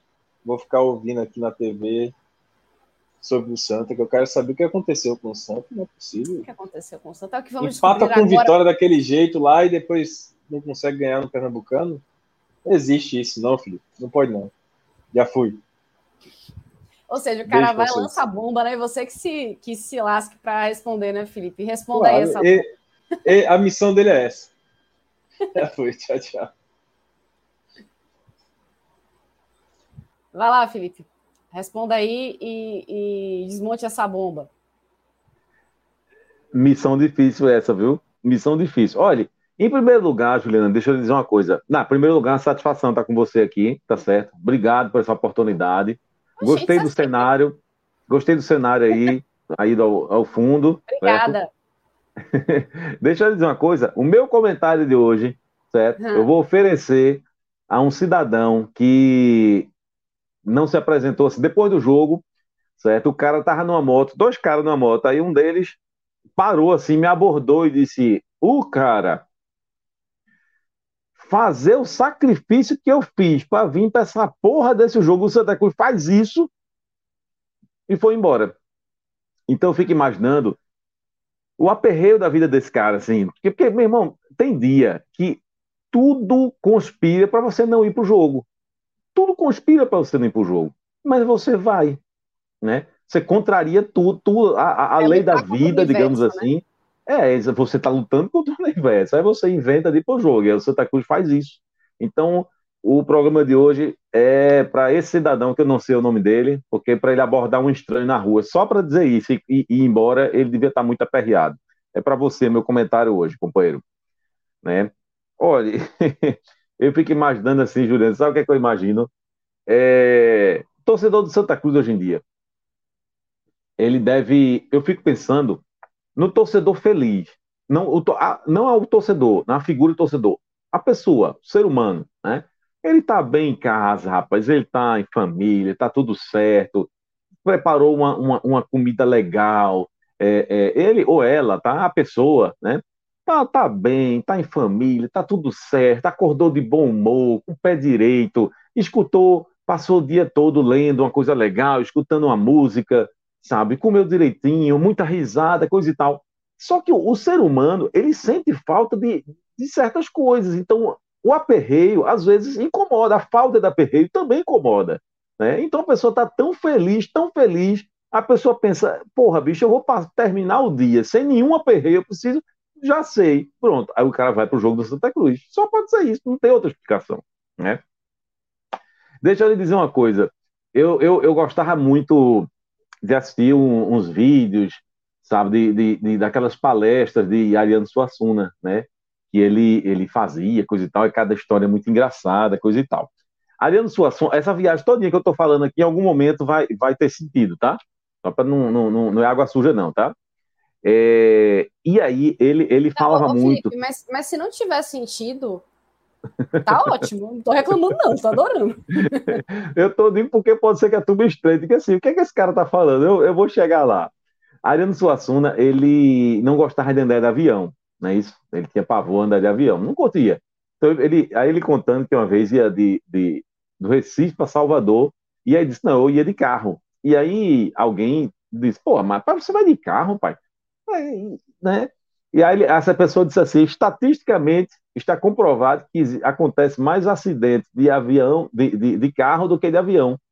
E aí ele disse uma frase seguinte, ele disse assim, ele citou um, uma pessoa, mas eu não conhecia, é, chamada Benjamin, eu não sei se é de Israel ou de Israeli, né, um escritor que foi primeiro-ministro britânico, coisa e tal. E ele dizia que esse cidadão, certa vez, falou assim: olhe, existem três tipos de mentira. Existe a mentira comum, existe a mentira deslavada e existe a estatística. Se a gente for falar de estatística, veja bem, o Santa Cruz está invicto. O Santa Cruz está invicto no ano. Né? E em todas as competições, certo? se a gente considerar até o pré-nordestão como uma outra competição, digamos assim, certo? Ele, tá, ele saiu invicto do pré-nordestão, né? É, claro, senão não teria ficado no meio do caminho. Ele só jogou um jogo pelo Nordestão, mas está invicto, né? Que é vitória-derrota no último minuto. Está ah, invicto no Pernambucano, né? Então, se a gente for pensar quais times no Brasil é, ainda estão invictos até o, o, fim de janeiro, o Santa Cruz é um deles. Né? Mas essa estatística ela não, não, não traduz, digamos assim, o momento que o Santa Cruz está vivendo. Essa estatística ela engana, ela engana a pessoa se ela olhar somente a estatística pela frieza da estatística, né? Porque a verdade é, é que o Santos não está jogando bem, e já faz algum tempo. E também é verdade que o Santa Cruz é, poderia ter perdido em vários outros momentos. O Santa Cruz poderia ter perdido, por exemplo, o jogo que Vilar acabou de citar, o Santa Cruz poderia perdido, ter perdido do Vitória. Aliás, poderia não, deveria ter perdido. O Santa Cruz empatou aquele jogo no penúltimo lance aos 50 minutos do segundo tempo, e no penúltimo lance, porque no último quase leva um gol. Você empata o jogo aos 50 minutos do jogo, do segundo tempo, e quase sofre o gol de desempate aos 51 minutos do segundo tempo. Então, você podia ter perdido aquele jogo. O Santos poderia ter perdido do Afogados no Campeonato Pernambucano. Não perdeu porque também arrumou um empate já na reta final do jogo, com gol de pênalti, porque talvez fosse a única maneira que conseguiria empatar aquele jogo, com a bola ali rolando sabe, talvez não conseguisse. O Santa poderia, poderia ter perdido uh, do Caruaru City. Foi um jogo no Pernambucano essa semana, que o Santa Cruz jogou muito mal e deu de presente duas chances claríssimas de, de, de gol para o Caruaru City, que o Caruaru City não aproveitou, mas poderia ter perdido. E o Santa Cruz deveria ter perdido hoje. Não estou falando nem de justiça, né? de que é justo, se era mais justo ou menos justo perder. Não é nem isso. Eu estou falando do que o jogo, do que aconteceu no jogo. O Santa Cruz estava perdendo. E aí, no, também, aos 50 minutos de jogo, arrumou um gol, né? um gol improvável. Né? É verdade que, que o Santa Cruz saiu vaiado de campo, não nos últimos dois jogos, tá? saiu vaiado de campo nos últimos quatro tempos. Porque após o fim do primeiro tempo contra o Caruaru City, o Santa Cruz foi vaiado. A, no fim do jogo contra o Caruaru City, após o segundo tempo, o Santa Cruz foi vaiado. Aí no jogo de hoje, terminou o primeiro tempo, o Santa Cruz foi vaiado. Terminou o jogo, o Santa Cruz foi vaiado. Até de uma maneira mais discreta, porque tinha acabado de empatar, ainda havia aquela né, comemoração, digamos assim, mas saiu vaiado. Então, alguma coisa está acontecendo, o time desaprendeu a jogar, e isso é muito ruim, isso é preocupante, isso é frustrante para a torcida, né? É, eu estou falando tudo isso do momento do Santa Cruz e tal, porque eu acho que nesse instante é, é, o sinal é, de, o sinal de alerta, digamos assim, está muito mais forte, está muito mais evidente. Esse sinal já tinha sido aceso antes. Mas depois dessa semana, né, desses quatro tempos muito ruins que o Santa Cruz fez em um intervalo tão curto de tempo, esse alerta está muito mais aceso. Né? Então não adianta falar muito sobre o que foi o jogo, estou falando do, da, da, do recorte, né, de, de, do momento, né, de uma maneira geral. Né? É... Acho que, que esse jogo, o fato, Juliana, de ter empatado o jogo ali na, na no, no, no penúltimo lance de jogo, né, é, acabou mascarando um pouquinho, certo, o quão é, decepcionante, quão frustrante foi esse jogo de hoje. O gol no fim ele faz isso. Ele mascara um pouco. Mas não acredito. Tenho a companhia nesse exato momento de Iago Mendes. Companheiro, não me diga que o senhor. O senhor estava lá, não? Só para eu saber. Negativo. O, os jogos que eu cobri do Santos esse ano só trabalhei com Vitória. Isso, só foi para um, foi. Dois tá jogos, dois, dois jogos, seis pontos, rapaz. Tem que respeitar. E ainda fosse chamado de pé frio aqui, veja que injustiça. Injustiçado. É, Agora tá explicado, então, porque rolou esse, esse empate, viu, o, o, o Felipe? Tá explicado. Rapaz, eu vou uma coisa. Se, um... se Iago tivesse cobrindo o jogo, e tem que ser cobrir o jogo para o NE, não é isso? Totalmente. É, segundo ele, né? Segundo ele, dá sorte. Steve, eu não sei que tanto jogo Steve, ele que ele tá cobrindo. Estive lá contra o Calcaia Santa Cruz, quanto foi o placar, Felipe? Ah, mas isso aí, não, não dois... tu vai crescer não, contra o Calcaia. 2 a 0 pro 3 pontos, 3 pontos. Conta. E cobrir o jogo do meio de semana, qual foi o resultado, Felipe? 1 a 0 pro Santinho. Então, assim, dois jogos, seis pontos, e ainda teve que me chamar de pé frio. Você não está querendo com essa conversinha todinha que eu venho aqui lhe pedir desculpa, não. Você não está esperando isso, não, né? Porque se você tiver, eu sinto me decepcionar, mas eu não vou não, viu? É. Bom. Tudo bem, tudo bem. Mais jogos virão e mais três pontos virão comigo lá. É, eu quero ver, tá? Ah, Ansiosa eu quero ver. pelo desfecho dessa treta. e vai longe. Eu gosto né? de água. Eu gosto de água. Agora essa conversa dele, não, não, não, não, não vou começar a conversa dele não, mas tudo bem. Bom, eu dizia, e agora eu já me perdi, eu falava, alguma, eu falava mal do Santa Cruz, eu não lembro mais o quê. Ô, Felipe, peraí, né? Você tem que avisar quando você vai fazer alguma piada, porque misericórdia, eu tava, tava, tava, estava dizendo que o, o empate mascara o desempenho e tal. Perfeito. Mascara. Algo, algo é. O desempate mascara, eu vou dizer por quê. Porque se, se o Santa Cruz vem de uma sequência muito ruim, se durante essa sequência muito ruim, né, depois de ganhar no meio de semana, sabe sei lá como, né, merecia perder, né? Aí você, se você perde dentro de casa para o Maguari, professor Raniel, vou dizer uma coisa, isso era resultado para o técnico cair. Isso era jogo para o técnico cair. Porque não é nenhuma, nenhum, nenhum, nenhuma novidade o que eu estou dizendo aqui, sendo justo ou sendo injusto, quando o time não está rendendo e acontece uma, um, um, resultado assim, é, um, um, futebol tão fraco como o Santa Cruz jogou hoje, e um resultado tão inesperado quanto seria uma derrota para o Maguari, porque durante o jogo não seria uma surpresa, não, perder para o Maguari. Pelo, por tudo que aconteceu no jogo, não seria uma surpresa. Mas antes da bola rolar, quem é que ia dizer que o Santa Cruz poderia perder para o Maguari? Era muito difícil a gente imaginar isso. Então, se isso acontece, era resultado para cair o técnico. Certo? Agora, a, é, é, é, fim a, aquele gol ali, é, é, pronto, evitou a, evitou a derrota, está invicto, está invicto, está invicto. Né? Então, tudo isso mascara ali o, o, o que aconteceu, tá? mas eu não tenho memória curta, não, viu? E aí, eu queria saber, rapaz, eu tenho realmente curiosidade.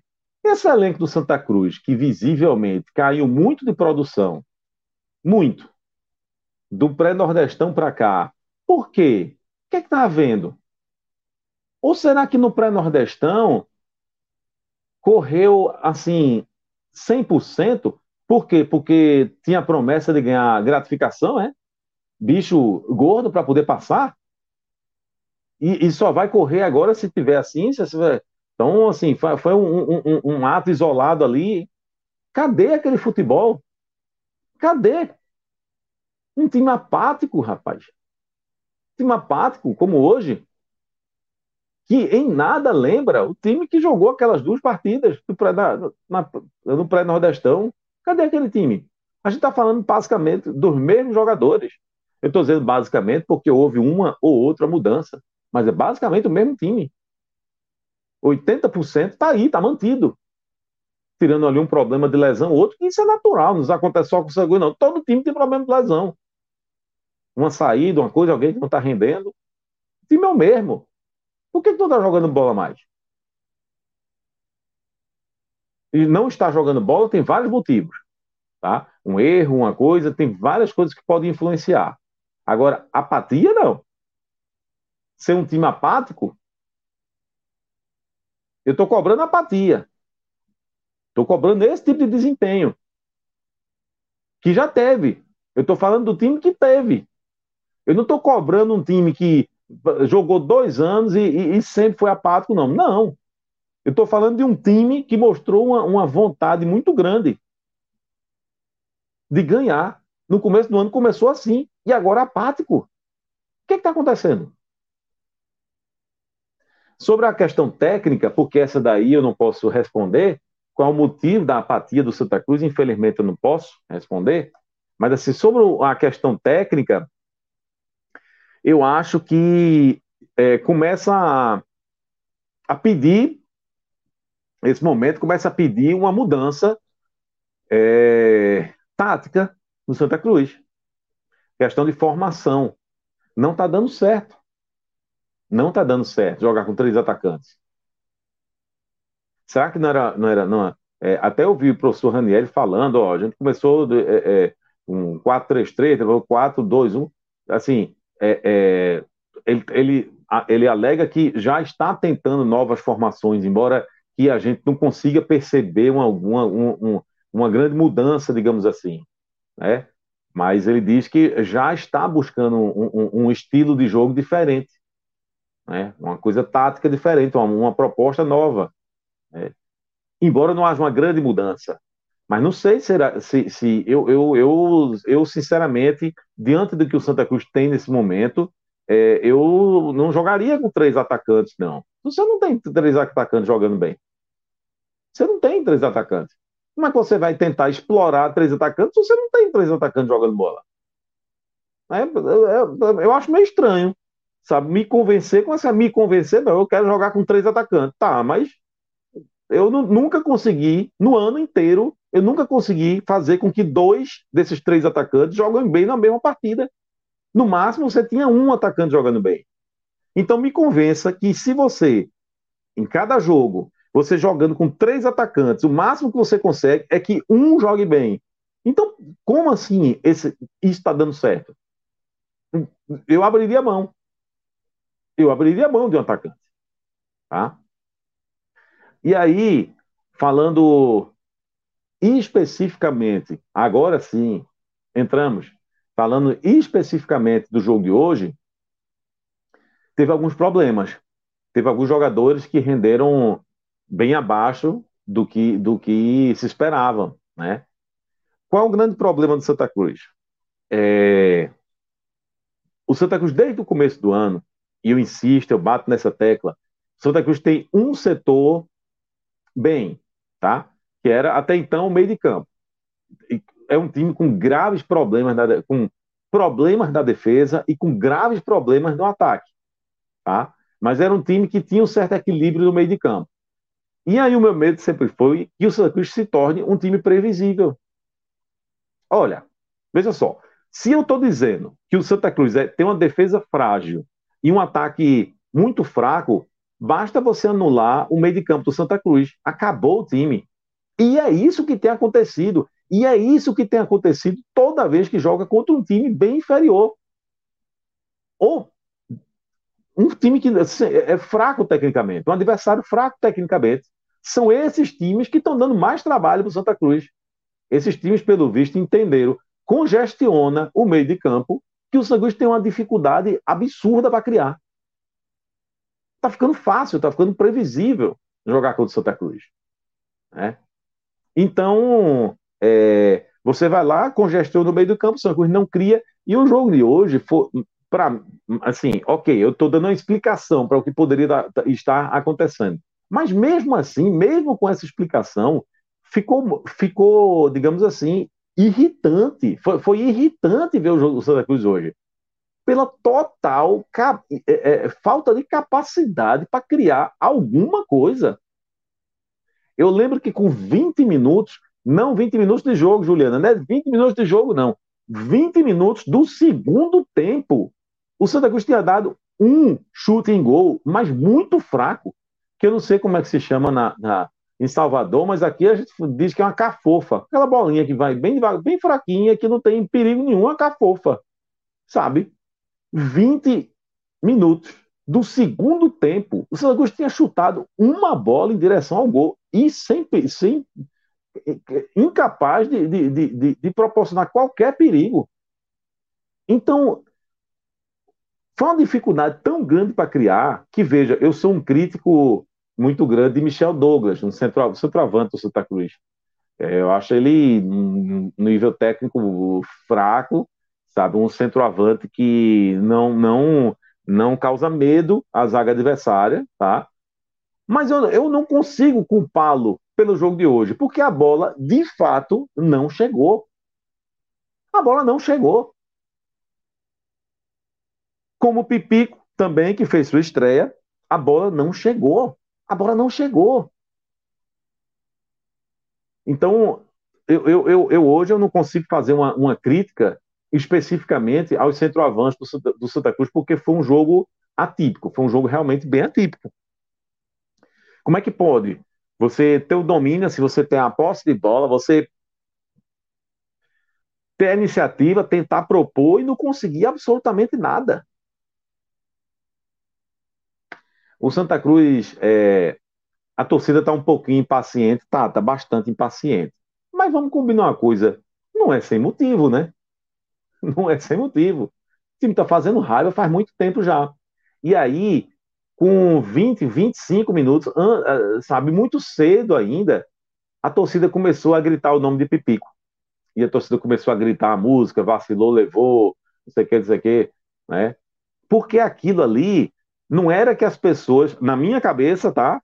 Eu não é, eu não acho que as pessoas estavam achando que se Pipico entrar, que Pipico seria a solução naquele momento, que se Pipico entrasse em campo, o time ia melhorar, porque de fato o problema era de criação. Então não era a entrada de Pipico que ia fazer o time render. Santa Cruz estava carente de criação. Mas acontece que o torcedor ele encontra é, uma maneira de protestar. É uma maneira de você se mostrar completamente insatisfeito.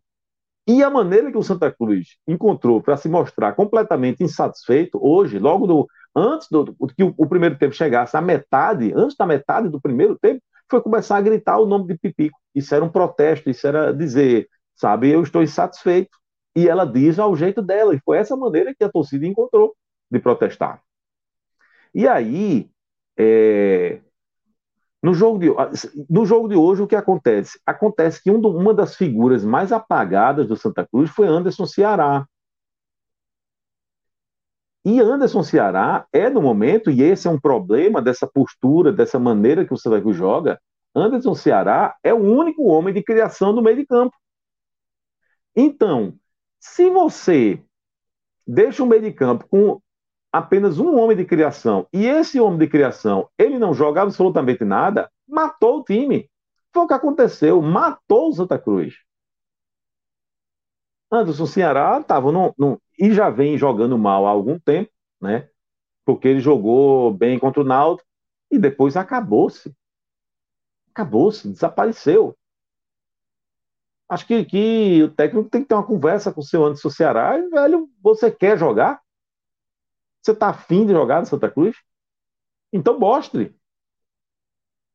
Se não tiver afim, vai embora, velho. Faça feito o peça para sair e pronto. Mas do jeito que está, não pode continuar. Completamente apagado, desligado em campo. Sem acertar um passe, sem, sem apresentar alguma coisa nova, sem tirar um coelho da cartola no momento que, que o time está tá mal, que o time está precisando de, de, sabe, sabe aquele passe que, que, que, que, aquele toque, aquela girada, qualquer coisa que desmonte a marcação, não teve. Não teve o Santos marcado, não conseguia criar e, não, e não, não, tinha ninguém que conseguisse fazer absolutamente nada do, que fugisse do trivial. Então foi um problema, senhor do Ceará, não jogar absolutamente nada hoje, sim, até porque tem uma responsabilidade muito grande, é o único homem de criação. Outro problema, e aí eu vou até baixar o tom, tá certo? Porque a gente tem que ter muito cuidado quando vai criticar um jogador muito novo, é, um jogador da base, um jogador, é, é, é, sabe, que, que entra numa, numa furada, num momento muito difícil. Mas aí o David, ele, David, ele entrou para fazer aquela função que, que Hugo Cabral não estava não, não conseguindo fazer, né? Para ser um ponta ali pela esquerda. E entrou no time no lugar é, é, é de Dagson, que havia pedido para sair. Então, sem outra solução, sem ter outro nome para colocar ali pelo lado esquerdo, ele ganhou uma chance. Até então vinha entrando no decorrer dos jogos. E ganhou uma chance para jogar como titular, mas foi muito mal. O David foi muito mal. Tá? Estou dizendo mais uma vez que tanto é que baixei o tom, assim, tá? Meio que para eu só eu não posso mentir, eu tenho que falar a verdade. Eu não posso dizer aqui que David jogou bola. Eu não posso esconder, eu não posso omitir, eu tenho que dar a minha opinião. E eu preciso dizer que David foi muito mal. Né? Mas digo isso de uma maneira diferente. Digo isso dizendo, reafirmando que é preciso ter paciência. Que o ideal é você colocar um, jogo, um jogador desse aos poucos, como vinha sendo feito. E somente quando ele estiver preparado Aí você diz, agora você está preparado, você agora é titular. E ele não parecia estar preparado, mas por não ter outras opções, ele acabou tendo que ser titular no momento que não estava preparado. Mas como eu estou falando aqui sobre o que danado aconteceu, que foi a pergunta, a pergunta difícil que Vila fez, Juliana, né, no começo do, aqui da minha participação, que danado aconteceu. Então eu tenho que sair pontuando. Então, foi um time que o seu camisa 10, o seu, o seu homem de articulação no meio de campo, não jogou absolutamente nada um jogador da base entra para ser o ponta na esquerda, jogou muito mal. E aí aconteceu uma coisa que não tinha acontecido ainda em nenhum jogo do Santa Cruz na temporada. O Lucas Silva foi mal. Lucas Silva foi mal. Lucas Silva era o desafogo do Santa Cruz. Lucas Silva era aquele jogador que, quando tudo estava indo errado, ele conseguiu escapar ali pela direita, sabe? E, e aparecia como uma, uma, opção, aparecia como um, um sabe, é, aquela luz ali no fim do túnel, aquela. Enfim. E não foi dessa vez. Sentiu, não, não foi bem.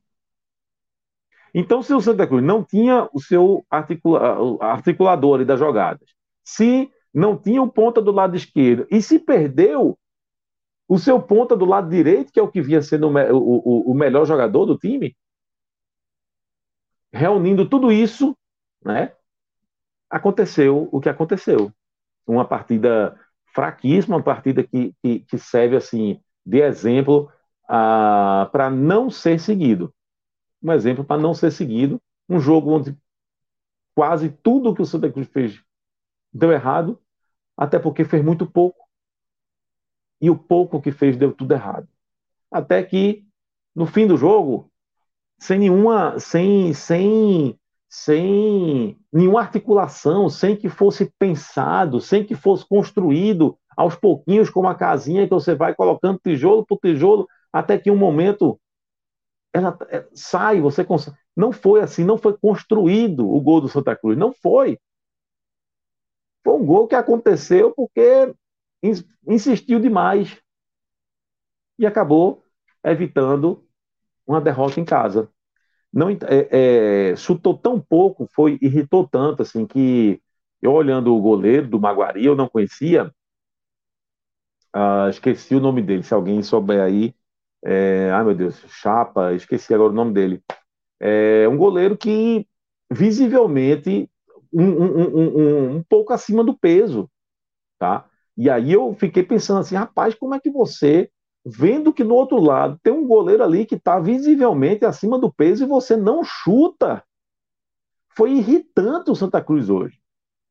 Mas aí, após o jogo, o técnico do Maguari, Nilson, né, ele, ele rasgou elogios ao goleiro do Maguari e dizendo, inclusive, certo, nas palavras do técnico, que era o melhor goleiro de Pernambuco, nas palavras dele, tá? Eu não conhecia tá, o goleiro do Maguari, mas a visão que eu fiquei, assim, de, olhando para ele, digamos assim, um goleiro um pouco acima do peso, coisa e tal, eu não entendi como é que o Santa Cruz chutou quase nada em direção à barra desse goleiro. Inclusive, teve uns dois lances que quase fez um chute, um chute absolutamente despretensioso, né?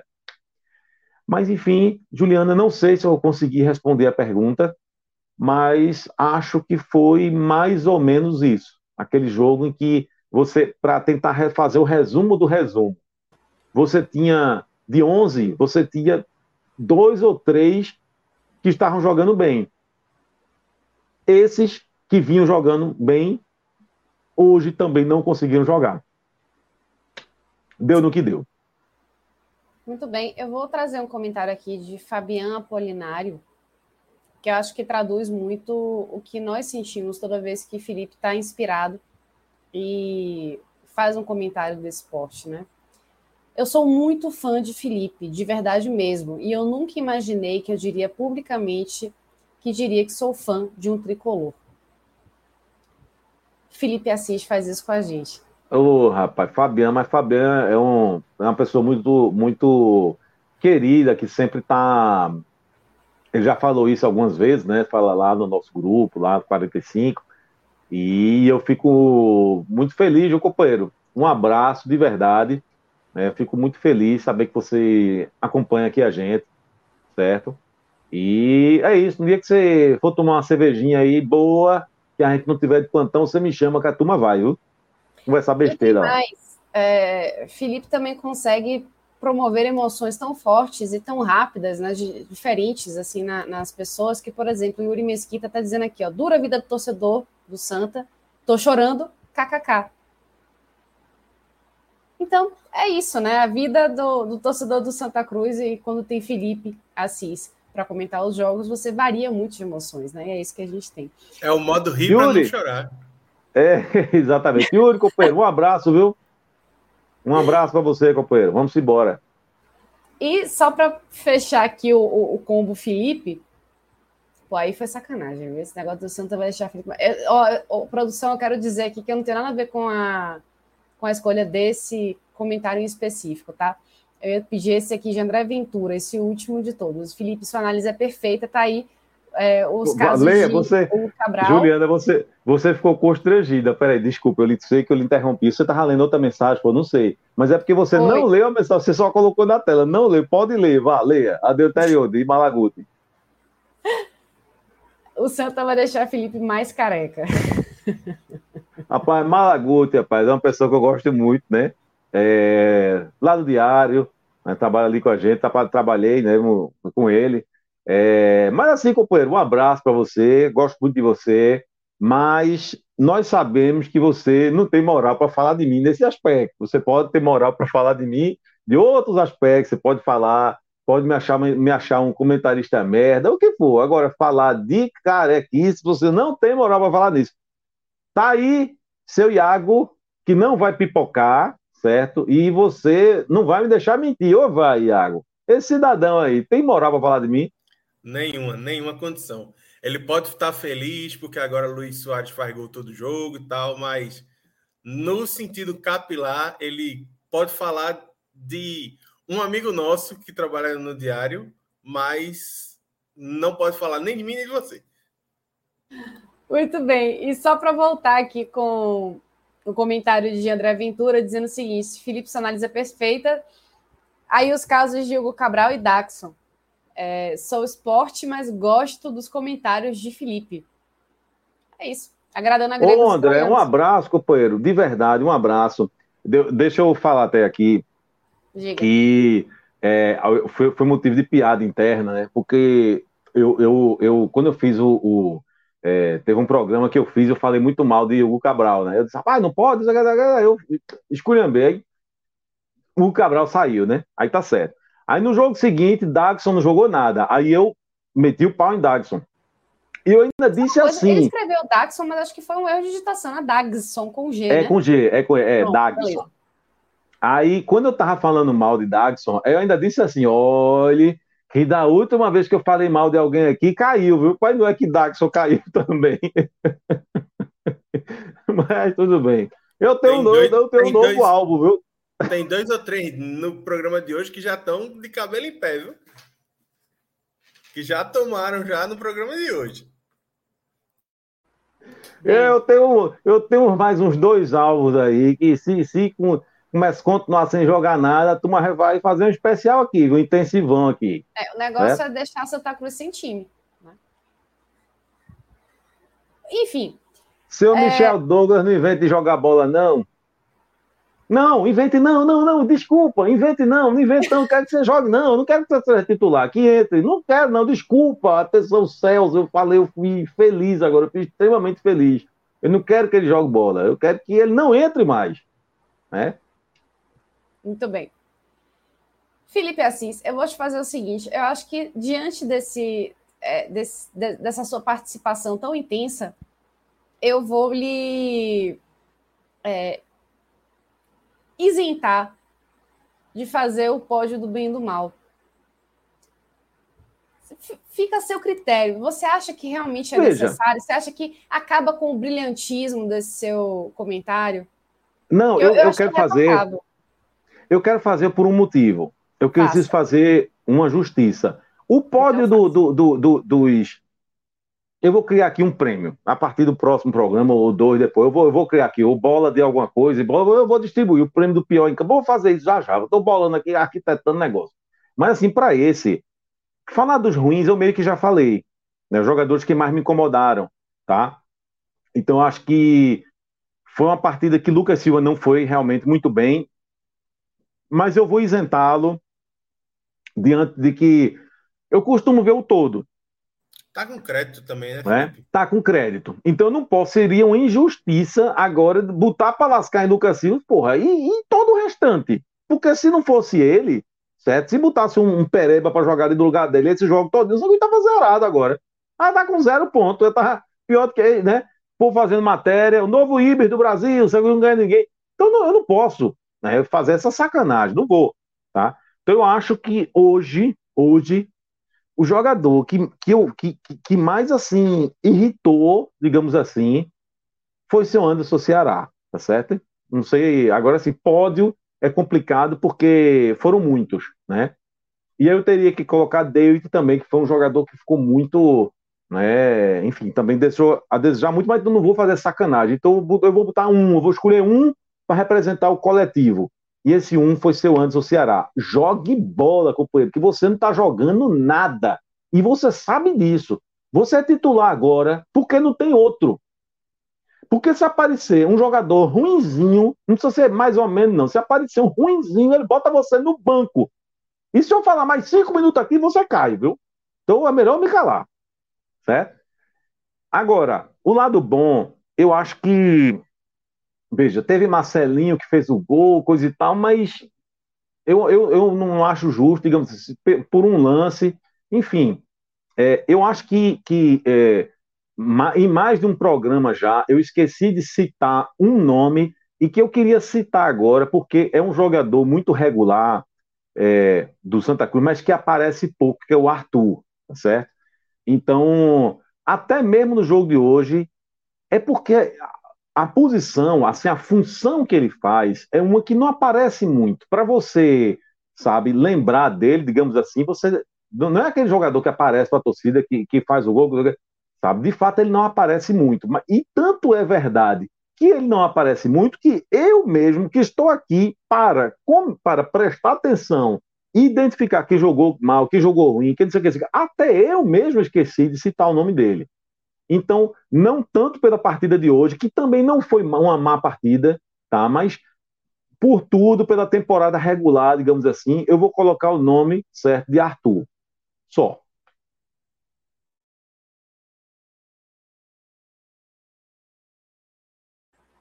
Muito bem. Iago, vamos passar então a, a, a palavra para você porque tem destaques do NE45, não é mesmo? E tem vinheta também, não é? Rapaz, cresceu então, até Cresce... vinheta. Não, mas porque, olha, a produção me avisou que tem vinheta. Então, ó, olha aí a vinheta.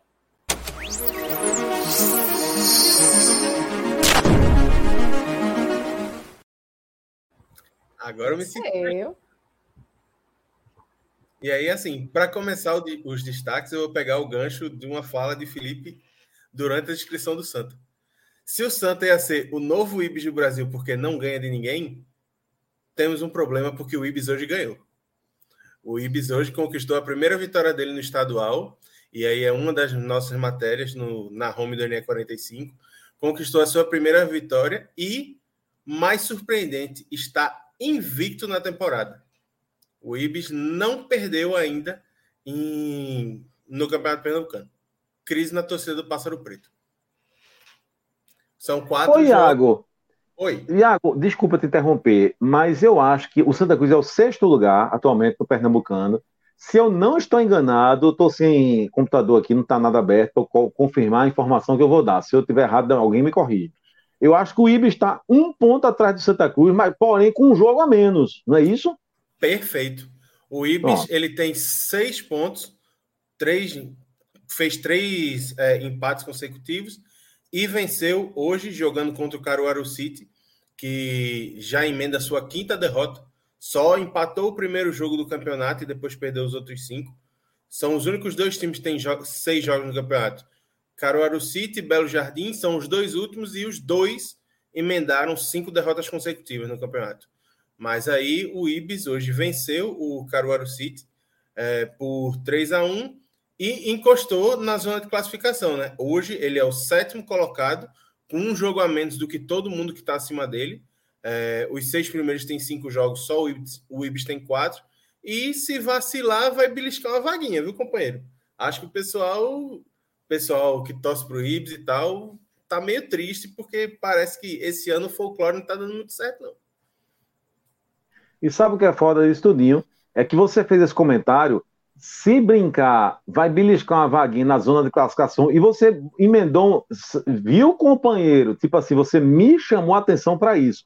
Ou seja, você está querendo dizer que ele pode roubar do Santa Cruz essa vaga. É isso que você está dizendo. O que eu, Eu, gosto dizer, de interpretar o que as pessoas O que dizem. eu É, você não disse claramente. o que eu quis dizer é que o X mais próximo é no Santa Cruz, já que o Santa Cruz é o sexto e o Ibis é o sétimo. Foi isso que eu quis dizer. E o Beleza? Santa Cruz é para dois jogos fora de casa. Aliás, fora de casa não, dois jogos no sertão. O primeiro, já quarta-feira, contra o Petrolina, que também ganhou hoje. Ganhou nos acréscimos do Belo Jardim, que é o último colocado do campeonato. Me diz uma coisa, ô Iago. Tu acha, pro, professor Raniel, será que ele, conhece o gado da madrugada? Não. Rapaz, Eu queria saber se ele vai brincar o galo. se a turma não colaborar, eu acho que vai ficar, vai ficar complicado para ele brincar o galo. Porque Assim, se ele se ele trouxer dois pontos desse giro aí do, do sertão, sei não, viu? Vamos ver, vamos ver. Eu acho que dá para buscar, assim. É, do que a gente viu, é, assim, existem algumas equipes que têm fragilidades mais expostas no Pernambucano, como o Caruaru City, como o Belo Jardim, e o Petrolina é o time que está logo acima deles, em 11 primeiro lugar. Conquistou a sua primeira vitória agora, então tem cinco pontos. Ganhou um jogo, empatou dois e perdeu outros dois. Então, acho que se o Santa Cruz conseguir é, colocar nos eixos o que falta do time. Algumas peças, como você falou, que foram muito mal hoje, como Lucas Silva Anderson Ceará, é, voltarem à rotação normal, acho que o time tem, tem chance de ir no sertão e conseguir algum, algum pontinho. E aí, só para não deixar o gancho fugir do Pernambucano, é, o Náutico é o time que ainda falta jogar, né?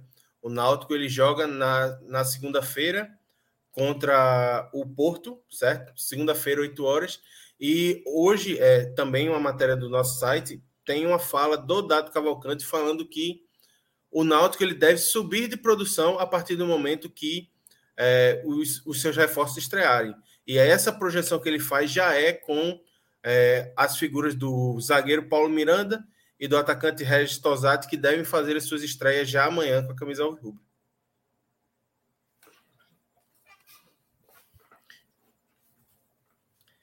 E aí, assim, para mudar a chave um pouco de Pernambuco, é, já tem estadual no Nordeste que está tendo final de, de turno, de final do campeonato. Hoje, Maranhão e Sampaio Corrêa se enfrentaram pela final do primeiro turno do Campeonato Maranhense. E apesar de é, ter sido um jogo entre as duas equipes que eram consideradas as melhores no campeonato, o jogo acabou ficando empatado em 0 a 0 Nos pênaltis, o Sampaio Correia acabou vencendo por 4 a 2 e conquistou o título do primeiro turno. Só que o Maranhão ele conseguiu um, uma façanha muito interessante que foi graças a ser finalista, certo? Claro que queria ganhar o título, mas só por ser finalista o Maranhão conseguiu garantir uma vaga na Copa do Brasil. Então é um time que vem fazendo uma campanha muito boa, que é, liderou, o, liderou o grupo com direito a ficar à frente do motoclube, certo? E vai para a Copa do Brasil graças a esse, esse empate na final contra o Sampaio Corrêa. Ô, Iago, deixa eu te dizer uma coisa. É, te interrompendo aí, desculpa. eu sei que certas coisas não voltam mais é, no tempo, é, até pela, pela perda de importância né, dos estaduais, esse fenômeno aí que é, a, a, aconteceu, né? É, mas assim, era muito legal quando você tinha nos estaduais essa, essa coisa de primeiro e segundo turno, às vezes terceiro turno, né? Decisão da primeira fase, é, geralmente era assim, né? Primeira fase, era, cada turno eram duas fases. Você ganhava a primeira fase, o outro ganhava a segunda fase, decidia o turno, não sei o que. Eu confesso que eu tenho uma saudade desse tempo. Sabe, quando você tinha um estadual muito forte, dessa coisa, divisão de turno, enfim, eu achava bem legal essa, essa dinâmica, uma dinâmica que para aquela época funcionava bem, mas que para hoje em dia, calendário enxuto, perda de importância do estadual, é, não, não dá mais, né? Para fazer isso, a gente entende isso, né? Mas enfim, é, que, era, que era legal, era. e que, inclusive, esses estaduais fazem com que alguns times que não estão tanto no mapa da, da grande parte de quem consome futebol apareçam, como é o caso, por exemplo, do, do MAC, do Maranhão, que é um clube que não, não está entre os grandes expoentes do futebol maranhense, como é o Maranhão, é, como é o Sampaio Correia, como é o Motoclube, e acaba que por uma boa campanha no seu estadual aparece e consegue fazer frente ao time mais poderoso da região, que é o Sampaio Correia, e consegue como prêmio garantir uma vaga num torneio nacional e de grande remuneração que pode fazer com que um clube de menor folha salarial e de menor poderio ofensivo consiga garantir praticamente o ano, caso consiga avançar de uma primeira fase, por exemplo. E aí, por falar em, em, clubes que dominam os seus estaduais, é, a gente tem que falar também sobre o Potiguar, em que a América de Natal e a ABC entraram em campo e os dois venceram. O ABC ele pegou novamente o Potiguar de Mossoró, né? já tinha pego no, no meio da semana e tinha vencido por 4 a 0 e hoje ganhou novamente, dessa vez fora de casa, por 3 a 1 E com isso, ele segue nadando de braçada como líder do seu grupo na competição. O ABC tem 13 pontos em cinco jogos disputados, ou seja, quatro vitórias e um empate, sendo este empate contra o América de Natal. E já o Potiguar, ele fica no segundo lugar do seu grupo, que é o grupo B, com cinco pontos. O líder do grupo dele é o América de Natal, que também venceu, também tem 13 pontos, e bateu o Alecrim por 2 a 0 com dois gols de Wallace Pernambucano. É, que não sei se tem gente que sente saudade dele por aqui é, esse ano. Se você, se for uma provocação, não, não tenho saudade, porque eu não tenho memória curta, certo? Pode ficar por lá, fazendo gol, desembestado. Pode fazer 18, não faça um nem dois, não. Eu quero que o Alas Pernambucano faça 18 gols a cada tempo que jogar. Se, se jogar dois tempos, 36 gols no jogo. Mas pode ficar por lá mesmo. A turma fala muito, conversa muito que o homem no primeiro trimestre do ano é trincado. E mais um ano no América do Natal desembestou a fazer gol. Fazendo muito gol, inclusive, salvo engano, ele é o atual artilheiro do, do Campeonato Potiguar. E é isso, Ju. Fechamos o, o nosso giro pelos estaduais do NE45. Quem quiser. Aqui, ah, peraí. Que aí, neste momento em que você encerra a, a participação do, da, do Redação NE45 nesse telecast, megacast, a gente dá as boas-vindas ao Luca Laprovítera, que vai chegar para falar do jogo do Fortaleza que, enfim, venceu, mas será que convenceu, Luca? Boa noite, Juliana, Felipe, Iago. É, até os 30 minutos, quando a Dazon caiu, não estava convencendo, não. Daí para frente, é... não sei dizer, mas não, a torcida ficou um pouquinho insatisfeita. Mais um jogo em ritmo de treino, é... mas que dizem o seguinte, né?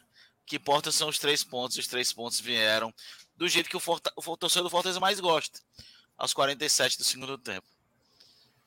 O time trabalha com ponto e nada mais. Fortaleza não sabe o que é perder ponto. No... Não sabe, velho. É, é proibido. É... A máquina de ganhar pontos. Eu acabei, eu acabei lhe interrompendo e acabei de fazer isso de novo. Então, eu queria só dizer: se você tem alguma coisa mais para acrescentar, pelo amor de Deus, fica à vontade. Não, só dizer ao pessoal que é, esse, muito, esse giro pelos estaduais e muito mais é só ir lá em ne45.com.br.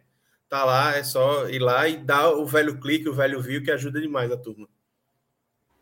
Com certeza. Eu tenho algo a acrescentar. Vá, diga aí, Felipe. Mentira, eu não tenho. O que eu vou falar não vai acrescentar em absolutamente nada, mas só que eu, eu deu vontade de falar. Você falar. É, na primeira vez que, que, que assim, eu ouvi falar o nome de Luca, né?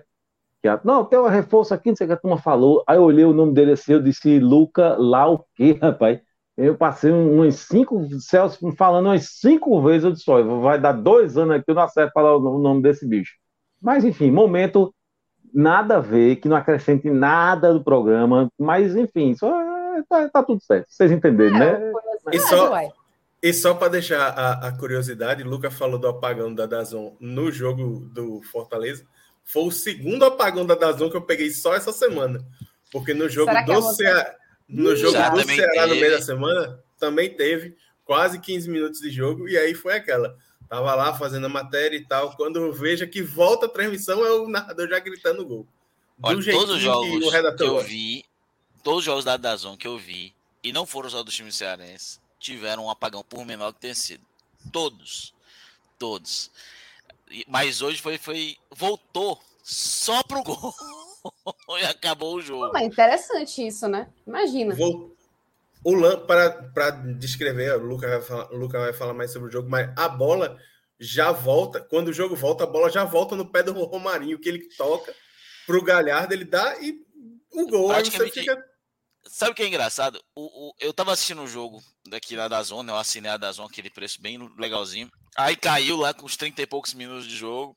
Aí eu descubro que o único canto que tá tendo transmissão é na Verdinha, né? Que é a Rádio Verdes Mares. Porque a Verdinha pega a transmissão de tubo da Verdes Mares Globo daqui, né? Que eles fazem as imagens direto. E isso pelo YouTube. Pelo YouTube, que já tem um baita delay, a transmissão da Verdinha tava na frente do que a da Dazon, que é a transmissora oficial. tava na frente da Dazon. Eu, te- eu queria fazer uma confissão. Questões. Outro, eu- outro momento nada a ver, desnecessário, que não vai acrescentar em nada para o debate. Mas assim, já é só porque a gente está falando de Dazon. E a última vez que o Sangus frequentou a Série C, né? é, aí eu estava lá assistindo Dazon, coisa e tal, e o Sangus começou. Perdi um jogo, perdi o outro, perdi o outro, perdi todo o jogo. E aquilo começou a me dar abuso, porque toda vez, não, Dazon, e o mesmo narrador, o mesmo narrador, eu comecei a ficar abuso, abuso. Num determinado jogo, mudaram o narrador, botaram a menina, rapaz, esqueci o nome da- dela. E daí que o Santos ganhou a porra do jogo. Foi por causa Aí eu, me pro- aí eu, aí eu prometi, eu disse, eu não lembro, rapaz, eu não lembro. Eu sei que com a menina, com a narradora, você ganhou.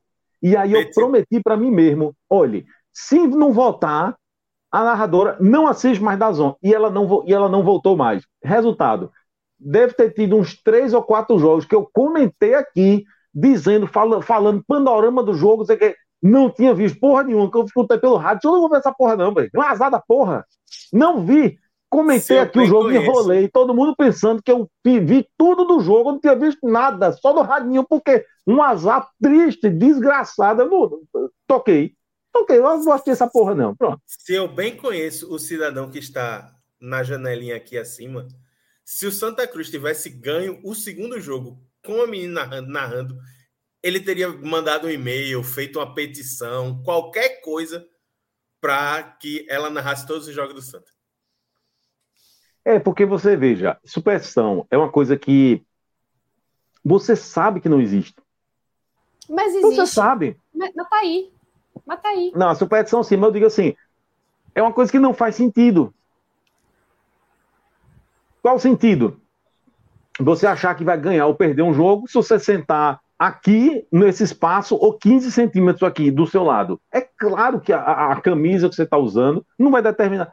Todo mundo sabe disso. Acontece. Ainda assim, todo mundo Que- tem a camisa da sorte. Você tem, mas você. sorte. Então, esse é o problema. jogos do lado de uma pessoa específica. Exatamente, mas vo- você Mas tem, sabe que nada ajuda. disso faz sentido, mas mesmo assim você faz. Se Einstein, Einstein, entendeu?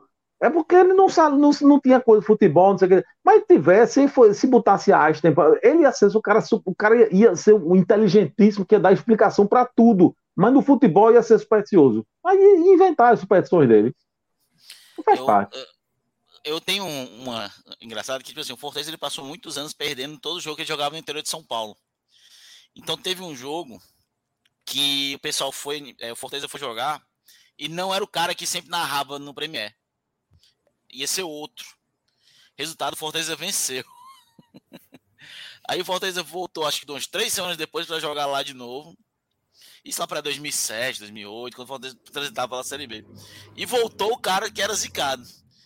Cara, quando chega a notícia no vestiário do Fortaleza que o zicado ia ser o narrador, cara, parece que tinham dito que a mãe de alguém morreu. Resultado, o Fortaleza perdeu.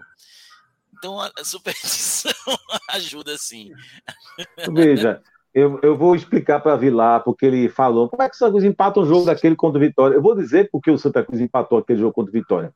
Um amigo meu, que eu gosto muito, eu vou dizer o nome, Flávio Batista, gosto muito de Batista, que hoje em dia mora no Rio de Janeiro, mas morou sempre, né, pernambucano, morou a vida, a vida toda aqui, gosto muito dele, meu amigão, e morando lá no Rio, não sei o quê, e aí ele me, 45, 47 ou 48, uma coisa assim, do segundo tempo. Aí eu vi que ele botou um negócio no Instagram, um negocinho, aqui acompanhando o jogo do Santa Cruz, não sei o quê. Aí eu mandei o recado na hora dos companheiros. Pelo amor de Deus, desliga a televisão, vamos fazer um teste. Desliga a porra da televisão. Desliga, faz um teste, dá tempo. Disse isso, mandei a mensagem, para dar um minuto, o Santa Cruz empata o jogo. Veja, eu não estava lá para ver se ele desligou a televisão. Mas vocês têm alguma dúvida que, claro que ele desligou a televisão? É claro que ele desligou a televisão.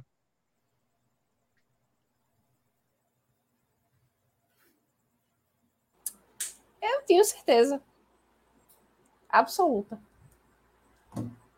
Muito bem, dito isso tudo, Luca Laprovítera, palavra está contigo. Me conte aí o que você achou desse jogo do Fortaleza. Olha, Julia, João, não sei ainda como eu tô acordado até assim, agora. O que, você, o que você conseguiu ver, obviamente, né? A gente pode fazer. Tem um, a gente pode fazer. Hiato. 75 minutos eu posso dizer que eu vi. 75 Pronto. minutos, que já é muita coisa. A gente, a gente pode fazer da mesma forma que eu falei com, com Cássio e com o Vilar. Você pode também ficar à vontade de fazer com o Vilar, de começar ao contrário a sua resposta, mas enfim. É, porque tem isso, a gente está aqui simplesmente para passar a bola para vocês, né? Vocês acatam as nossas sugestões ou não.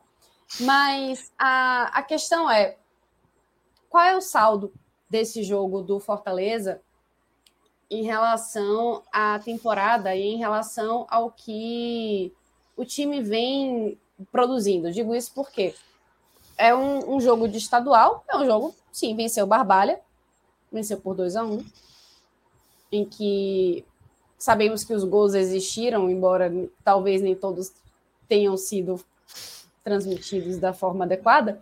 Os gols mas, transmitidos. Deu certo. Hoje então, deu, deu certo. Beleza, então isso já temos corretamente. Mas me diga o que, que você acha, assim, deu para ver alguma evolução, involução do Fortaleza, já que, enfim, pelo que a gente tem visto, é um time que está proibido de perder. É, né? De, em terra de cego, quem tem olho é rei, né? É, enquanto o pessoal tá perdendo um ponto bobo, o Fortaleza tá ganhando, mas ganhar às vezes mascara também certas situações, né?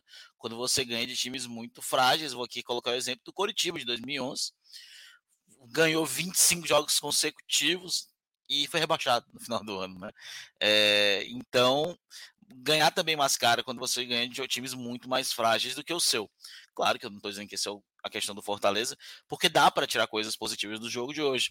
Dá para tirar, por exemplo, que o Poquetino pode ser um, é, um jogador de Poquetino, Pochettino, que é a grande discussão da semana, se é Poquetino ou Pochettino, né? A grande discussão da semana aqui no Fortaleza. Fez o gol, é o estrangeiro. Eu, ah, o... eu chamaria de Pochetinha. É... é pão quentinho que estão chamando aqui. Pão quentinho. Pão quentinho é bom é... também. Pão quentinho que se torna vale. estrangeiro a fazer o gol mais rápido pelo Fortaleza desde que chegou. Menos de 90, 86 minutos, se eu não estou enganado. É o estrangeiro mais rápido a marcar um gol com a camisa do Fortaleza. É, Pão Quentinho, que jogou novamente muito bem. Galhardo dá uma diferença muito grande quando está no ataque. É, é, o, Fortaleza, o Samuel fez seu primeiro gol no profissional também. Acho, cara, não, eu vou ser muito sincero. Se eu não estou enganado, último jogador formado pelo Fortaleza, formado pelo Fortaleza. Não jogador que estreou no profissional Fortaleza praticamente, como o Yuri César ou o Igor Torres, mas formado no Fortaleza, de toda a categoria de base. Ele foi o primeiro a marcar algum gol, assim, fazer o primeiro gol pelo Fortaleza, acho que desde o Edinho, lá em 2014. Estava de nove anos de diferença. É, Fortaleza não formou muitos jogadores dele nos últimos anos. Ele trouxe várias boas promessas, como Ederson, Felipe, Bruno Melo, apesar que o Bruno é mais ou menos da base do Fortaleza, é, mas da base dele mesmo, formado por ele, já foi o primeiro em muito tempo. Então tem coisas positivas na partida de hoje. Tem, dá para tirar coisa positiva, né? É, eu não vou criticar muito que o Fortaleza jogou bem ou mal, porque mudou 10 jogadores, está rodando elenco. É, o pessoal está se entrosando. Eu tenho uma leve impressão que o time também não está dando de tudo dentro de campo, é, não está tão focado em certas partidas. É, mas então não dá para criticar tanto. Tá ganhando, tá rodando. A gente só espera que não faça, por exemplo, como fez no ano passado, né? Que o Fortaleza foi nessa, tá ganhando, tá rodando, tá jogando e chega nos jogos que precisa ganhar, é, passa um apavoro, né? Jogou, precisou de muita força para ganhar do esporte é, na final da Copa do Nordeste, começou mal na Libertadores, fez um péssimo início brasileiro. Então o Fortaleza ele tem jogo muito decisivo, jogos muito decisivos daqui a pouco. Tem dois clássicos nesse mês. Tem o Bahia na Fonte Nova esse mês. Tem pelo menos dois jogos de Libertadores esse mês. Então o Fortaleza tem que estar tá bem focado para fevereiro que chega quarta-feira. quarta-feira chega fevereiro. É, e aí acabou. Acho que aí tem que acabar a temporada do Fortaleza. Até agora, muito bem. Jogo tranquilo. Fortaleza jogou, fez um gol logo com 10 minutos. Uma bela jogada entre Samuel e Lucas Esteves, que é uma bela surpresa, jogando bem assim nesse começo de temporada. É, depois toma um gol numa, numa, bobeira, né? Uma falha do Abraão. É, ele comete um pênalti. Toma a lei do ex, Eduardo, que jogou no Fortaleza em 2017 querido Eduardo, passou por Guarani de Sobral, Curitiba, faz um belo gol de pênalti. E aí o Fortaleza amassa, amassa, amassa, amassa, amassa, amassa, amassa. O Fortaleza terminou o primeiro tempo com 16 finalizações no gol. Eu acho que ele deve ter terminado o jogo com mais de 30 e fez dois gols. então, é bem a, o que o Fortaleza vem fazendo ultimamente. Ele vem amassando, amassando, amassando, amassando, amassando, amassando e vem perdendo muitos gols. E hoje, em um certo momento, ele perigou tomar uma virada. Né? É, ali pelos 40 do segundo tempo, teve um contra-ataque de 3 contra 1 é, do Barbalha, né? que, onde o Poquetino é, conseguiu salvar, mas por sorte, Fortaleza no finzinho da partida, uma bela jogada, Romarinho, Galhardo e a finalização do, do pão quentinho. O Fortaleza faz o gol no, no, no seu momento, como eu posso dizer, no minuto cósmico do Fortaleza, né? Que são os 47 do segundo tempo, aquele minuto cósmico do tricolor do PC. E sai com uma, mais uma vitória, a quinta na temporada, a sétima consecutiva, né? O Fortaleza que venceu seus últimos sete jogos, desde o ano passado, quando venceu o Red Bull Bragantino e Santos, e continua essa boa fase, né? É, então, uma boa vitória, mantém-se líder no seu grupo do estadual, é, tem que é muito importante. O Fortaleza tem que ser o líder do seu grupo no estadual. Ele tem que ser é, tem que ser o líder, né? Porque ele se salva de dois jogos nas quartas de final. É, então, Fortaleza que tem agora o Atlético Cearense pela frente e depois tem o clássico Rei Ceará, um clássico é, no PV que me lembra muito o início dos anos 2000, dos anos de 2010, né? Foram quando vieram as reformas é, no Castelão, né? É, me lembra muito esses momentos. A gente volta para o PV pela primeira vez para um clássico rei que não seja Fares Lopes, é, pela primeira vez em 11 anos. Vai ser bem, bem, bem curioso para saber como é que o torcedor que teve tão acostumado, né? O torcedor ele mudou um pouquinho de patamar. Quero ver como é que ele vai saber se adaptando a um clássico rei no PV de novo depois de tanto tempo, Ju. Muito bem. É... Felipe, você quer também participar? Quer perguntar alguma coisa assim? Tô vendo que você está aí prestando atenção como se fosse uma coisa assim, meu Deus, ganhar. Como, como significa isso? Não, nem, talvez. Nem lembro, mas... Veja, eu sou, eu sou uma pessoa que tem meus defeitos, e mas sou muito sincero, né? Só bater uma inveja mesmo, porque eu falando aqui de, de Santa Cruz de, de Maguari, coisa e tal, sem, é, sem, sem, jogar nada, não sei o quê. Aí lá, aí lá vem Lucas, não, porque não sei o quê, o Fortaleza tem jogos muito importantes, tem, já, já tem Libertadores, tem isso, tem aquilo. Olha assim, eu digo isso é um miserável, né, velho? É brincadeira, né? Olha, mas eu já tive muitos anos aqui, não aqui no 45, né? Mas na minha vida de, de jornalista cobrindo Fortaleza na Série C. Cara, é, é muito. Eu lembro até hoje, quando eu tava no Bora ainda, a gente não tem cara de fazer o pós-jogo Fortaleza Brasil de Pelotas. E a gente falou, pô, tem que fazer, cara. Ou um pós-jogo que perdeu um campeonato cearense pro Ceará. É, tem que fazer, né, cara? Faz parte. Eu acho que o Santa já passou por isso uma vez e vai, vai voltar, vai sair daí. Forma cara, caráter, forma caráter. Forma caráter, viu? É, inclusive, eu queria até dizer isso, que é, é muito pertinente que o Felipe fala, porque essa semana a gente, a gente viu a questão da ABC, né, fazendo, dizendo que o jogo do Fortaleza é o jogo do ano, né? E com todo respeito ao ABC, ao Elefante, que eu gosto muito do ABC, inclusive eu tô uma, lembra uma lembrança muito gostosa de um 4x1 em 2008, que foi ali com hat-trick de Oswaldo, onde guinou um rebaixamento de 2008 que não serviu de nada, porque caiu em 2009. É, mas foi um jogo assim bem legal, lá na Frasqueira, inclusive, que eu estava na Frasqueira esse dia. E muitos torcedores do Fortaleza foram lá frescar, tirar onda com, com o ABC, que, que não sei o quê, que não era rival, que era Nico.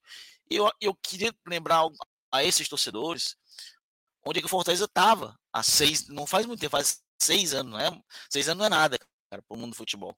Né? Seis anos não é nada no mundo do futebol.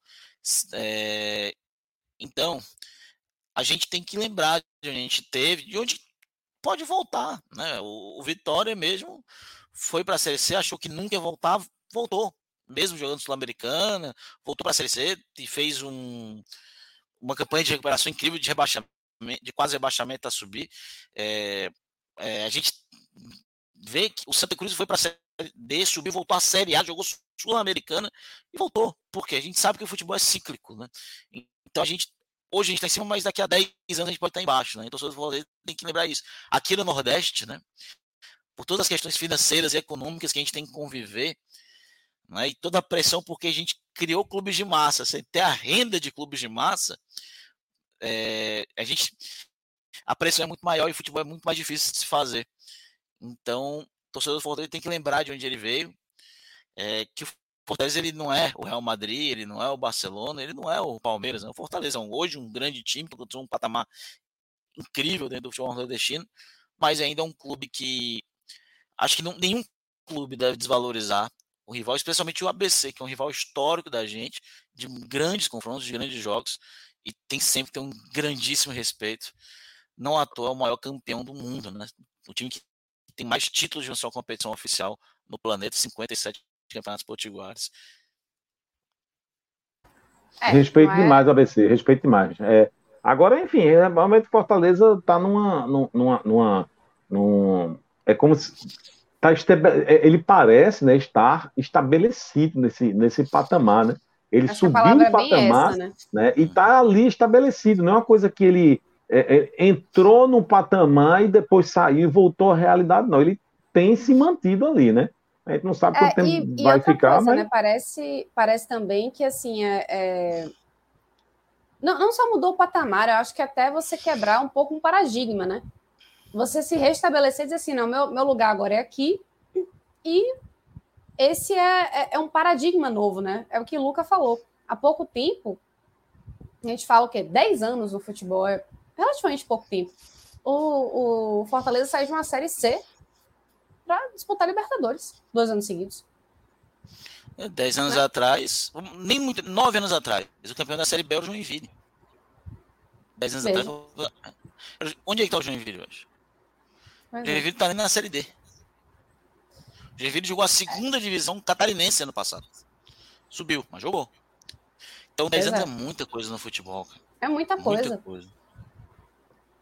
Ô, Luca, queria então aproveitar aqui e já te passar o, o suas análises individuais. Gente, chegou uma hora da, da, da pessoa, depois de trabalhar no, no, na transmissão de Bavi, chega no, no momento aí da live que não, tudo embola análises individuais. Sabe aquela, a, a, aqueles treinamentos que você faz assim para de trava-língua, para você entrar no É, fonoaudióloga, né? Aquele negócio da fonoaudióloga. Então, análises individuais, assim, tipo um negócio meio rádio, né? Vai lá, Luca. Olha, análises individuais do jogo. Um, que eu, eu, vi o primeiro tempo do Bavi, né? E, e consegui pegar um site do segundo tempo na TV, bela transmissão da TV. Mas eu posso dizer, se o Oswaldo fosse assim, uns três anos mais novo, o Bahia não tinha vencido hoje, não. Viu? Oswaldinho é bola demais. Meu querido Oswaldinho joga é, muito. Mas assim, é, ele, ele tava em outra rotação mesmo. Não, ele, é, ele é demais. Pena que já tá, a idade pesa, né? Mas ele joga muita bola. É, agora, eu não vou. Eu posso. Eu vou colocar dois negativos. Porque eles estouraram muito o Fortaleza no jogo hoje, né? Que foram o Ronald e o especialmente Pedro Rocha. O torcedor Fortaleza está pegando muito no pé do Ronald ultimamente. Foi mal mesmo, muito mal hoje. Mas eu queria chamar a atenção do Pedro Rocha, porque ele é um titular do Fortaleza. Né? Disputa titularidade com o Moisés, que está lesionado. E, cara, o Pedro Rocha não acertou nada. Pedro Rocha, já é a segunda vez que ele figura aqui. É o último jogo que eu fiz com o Thiago Minhoca. Ele também entrou nessa aqui de piores. Não jogou nada, não, não vem bem nessa primeira temporada. E me assusta muito, porque o Pedro Rocha, ele ele, tudo bem que a gente tá jogando com times bem fechados, mas ele foi muito mal hoje, o Pedro Rocha. Agora, destaques individuais, é, vou colocar aqui, Samuel fez o gol, jogou bem, acho interessante, né, essa vista, eu peço desculpas aqui, que a minha gata tá metendo a, a, a mão aqui no negócio, se eu, se eu me mutar aqui foi sem querer. Ô, Matilda, é... Faz parte. Né? Matilda né? tem sempre razão, você sabe, né? É, né? Pô, Gato tem sempre razão. cara, e doeu. e eu coloco o Samuel. Eu gostei muito dele ali um pouco mais aberto pela direita quando ele foi. Interessante. É um jogador que vem crescendo, claro que não é para ser titular, mas é, pode ser uma opção interessante. É, não vou colocar em nem parente, nem primeiro e terceiro, como normalmente faço, porque não dá para analisar dessa forma. Outro que eu coloco assim, né? É, outros dois que eu coloquei entraram no tempo e foram bem decisivos, tanto Galhardo quanto o Poquetino deram ali uma dinâmica bem diferente, vem sempre dando dinâmicas diferentes quando estão em campo. Mas, assim, para diferenciar os dois, eu queria chamar bastante atenção pro, pro Lucas Esteves, né? É, eu gosto muito do Lucas. Hoje ele teve um pouco de dificuldade, porque tanto o Tite quanto o Pedro Rocha e a própria marcação do Hércules deixavam muitas vezes o Eduardo é, e, aos, e, sempre um, um, o Romarinho né, do, do, do Barbalha caindo por ali, e ele teve uma certa dificuldade, mas saiu bem, né? É, tanto que o gol não, e as duas jogadas de perigo não saem pelo lado do, do, do Lucas. Deu uma, uma, bonita assistência, então eu coloco ele porque eu, eu vejo ele um jogador que vem evoluindo bem nesse começo de temporada, um jogador que vem conquistando seu espaço. E hoje eu olho assim e sei lá, se você me perguntasse no começo da temporada, Lucas, titular Lucas Esteves ou, ou Bruno Pacheco, eu acho que tem até um vídeo. Eu disse que o Bruno Pacheco começaria como titular, né? É, mas eu, eu meio que via o Lucas Esteves, talvez, pela temporada, pela, pelas lesões do Bruno, passando, né? Mas a gente está no começo da temporada, tem cinco jogos, eu já vejo é, o, Bruno, o Lucas Esteves como titular do Fortaleza, joga muito bem. E o, o que eu gosto mais é que ele faz a coisa mais básica é, coisa mais básica que o lateral faz, ele faz bem. Que é uma coisa que ultimamente lateral nenhum faz, né? Cruzar. Ele cruza bem a bola. É, é tudo que a gente quer no lateral. Defenda bem e cruza a bola. Ele faz os dois. Ele não precisa ser forte, não precisa um cavalo, nada. Ele só sabe cruzar a bola, botar na área e defender minimamente bem. Cara, aqui um lateral que faz isso, tá todo mundo feliz. Não é fácil, viu, Luca?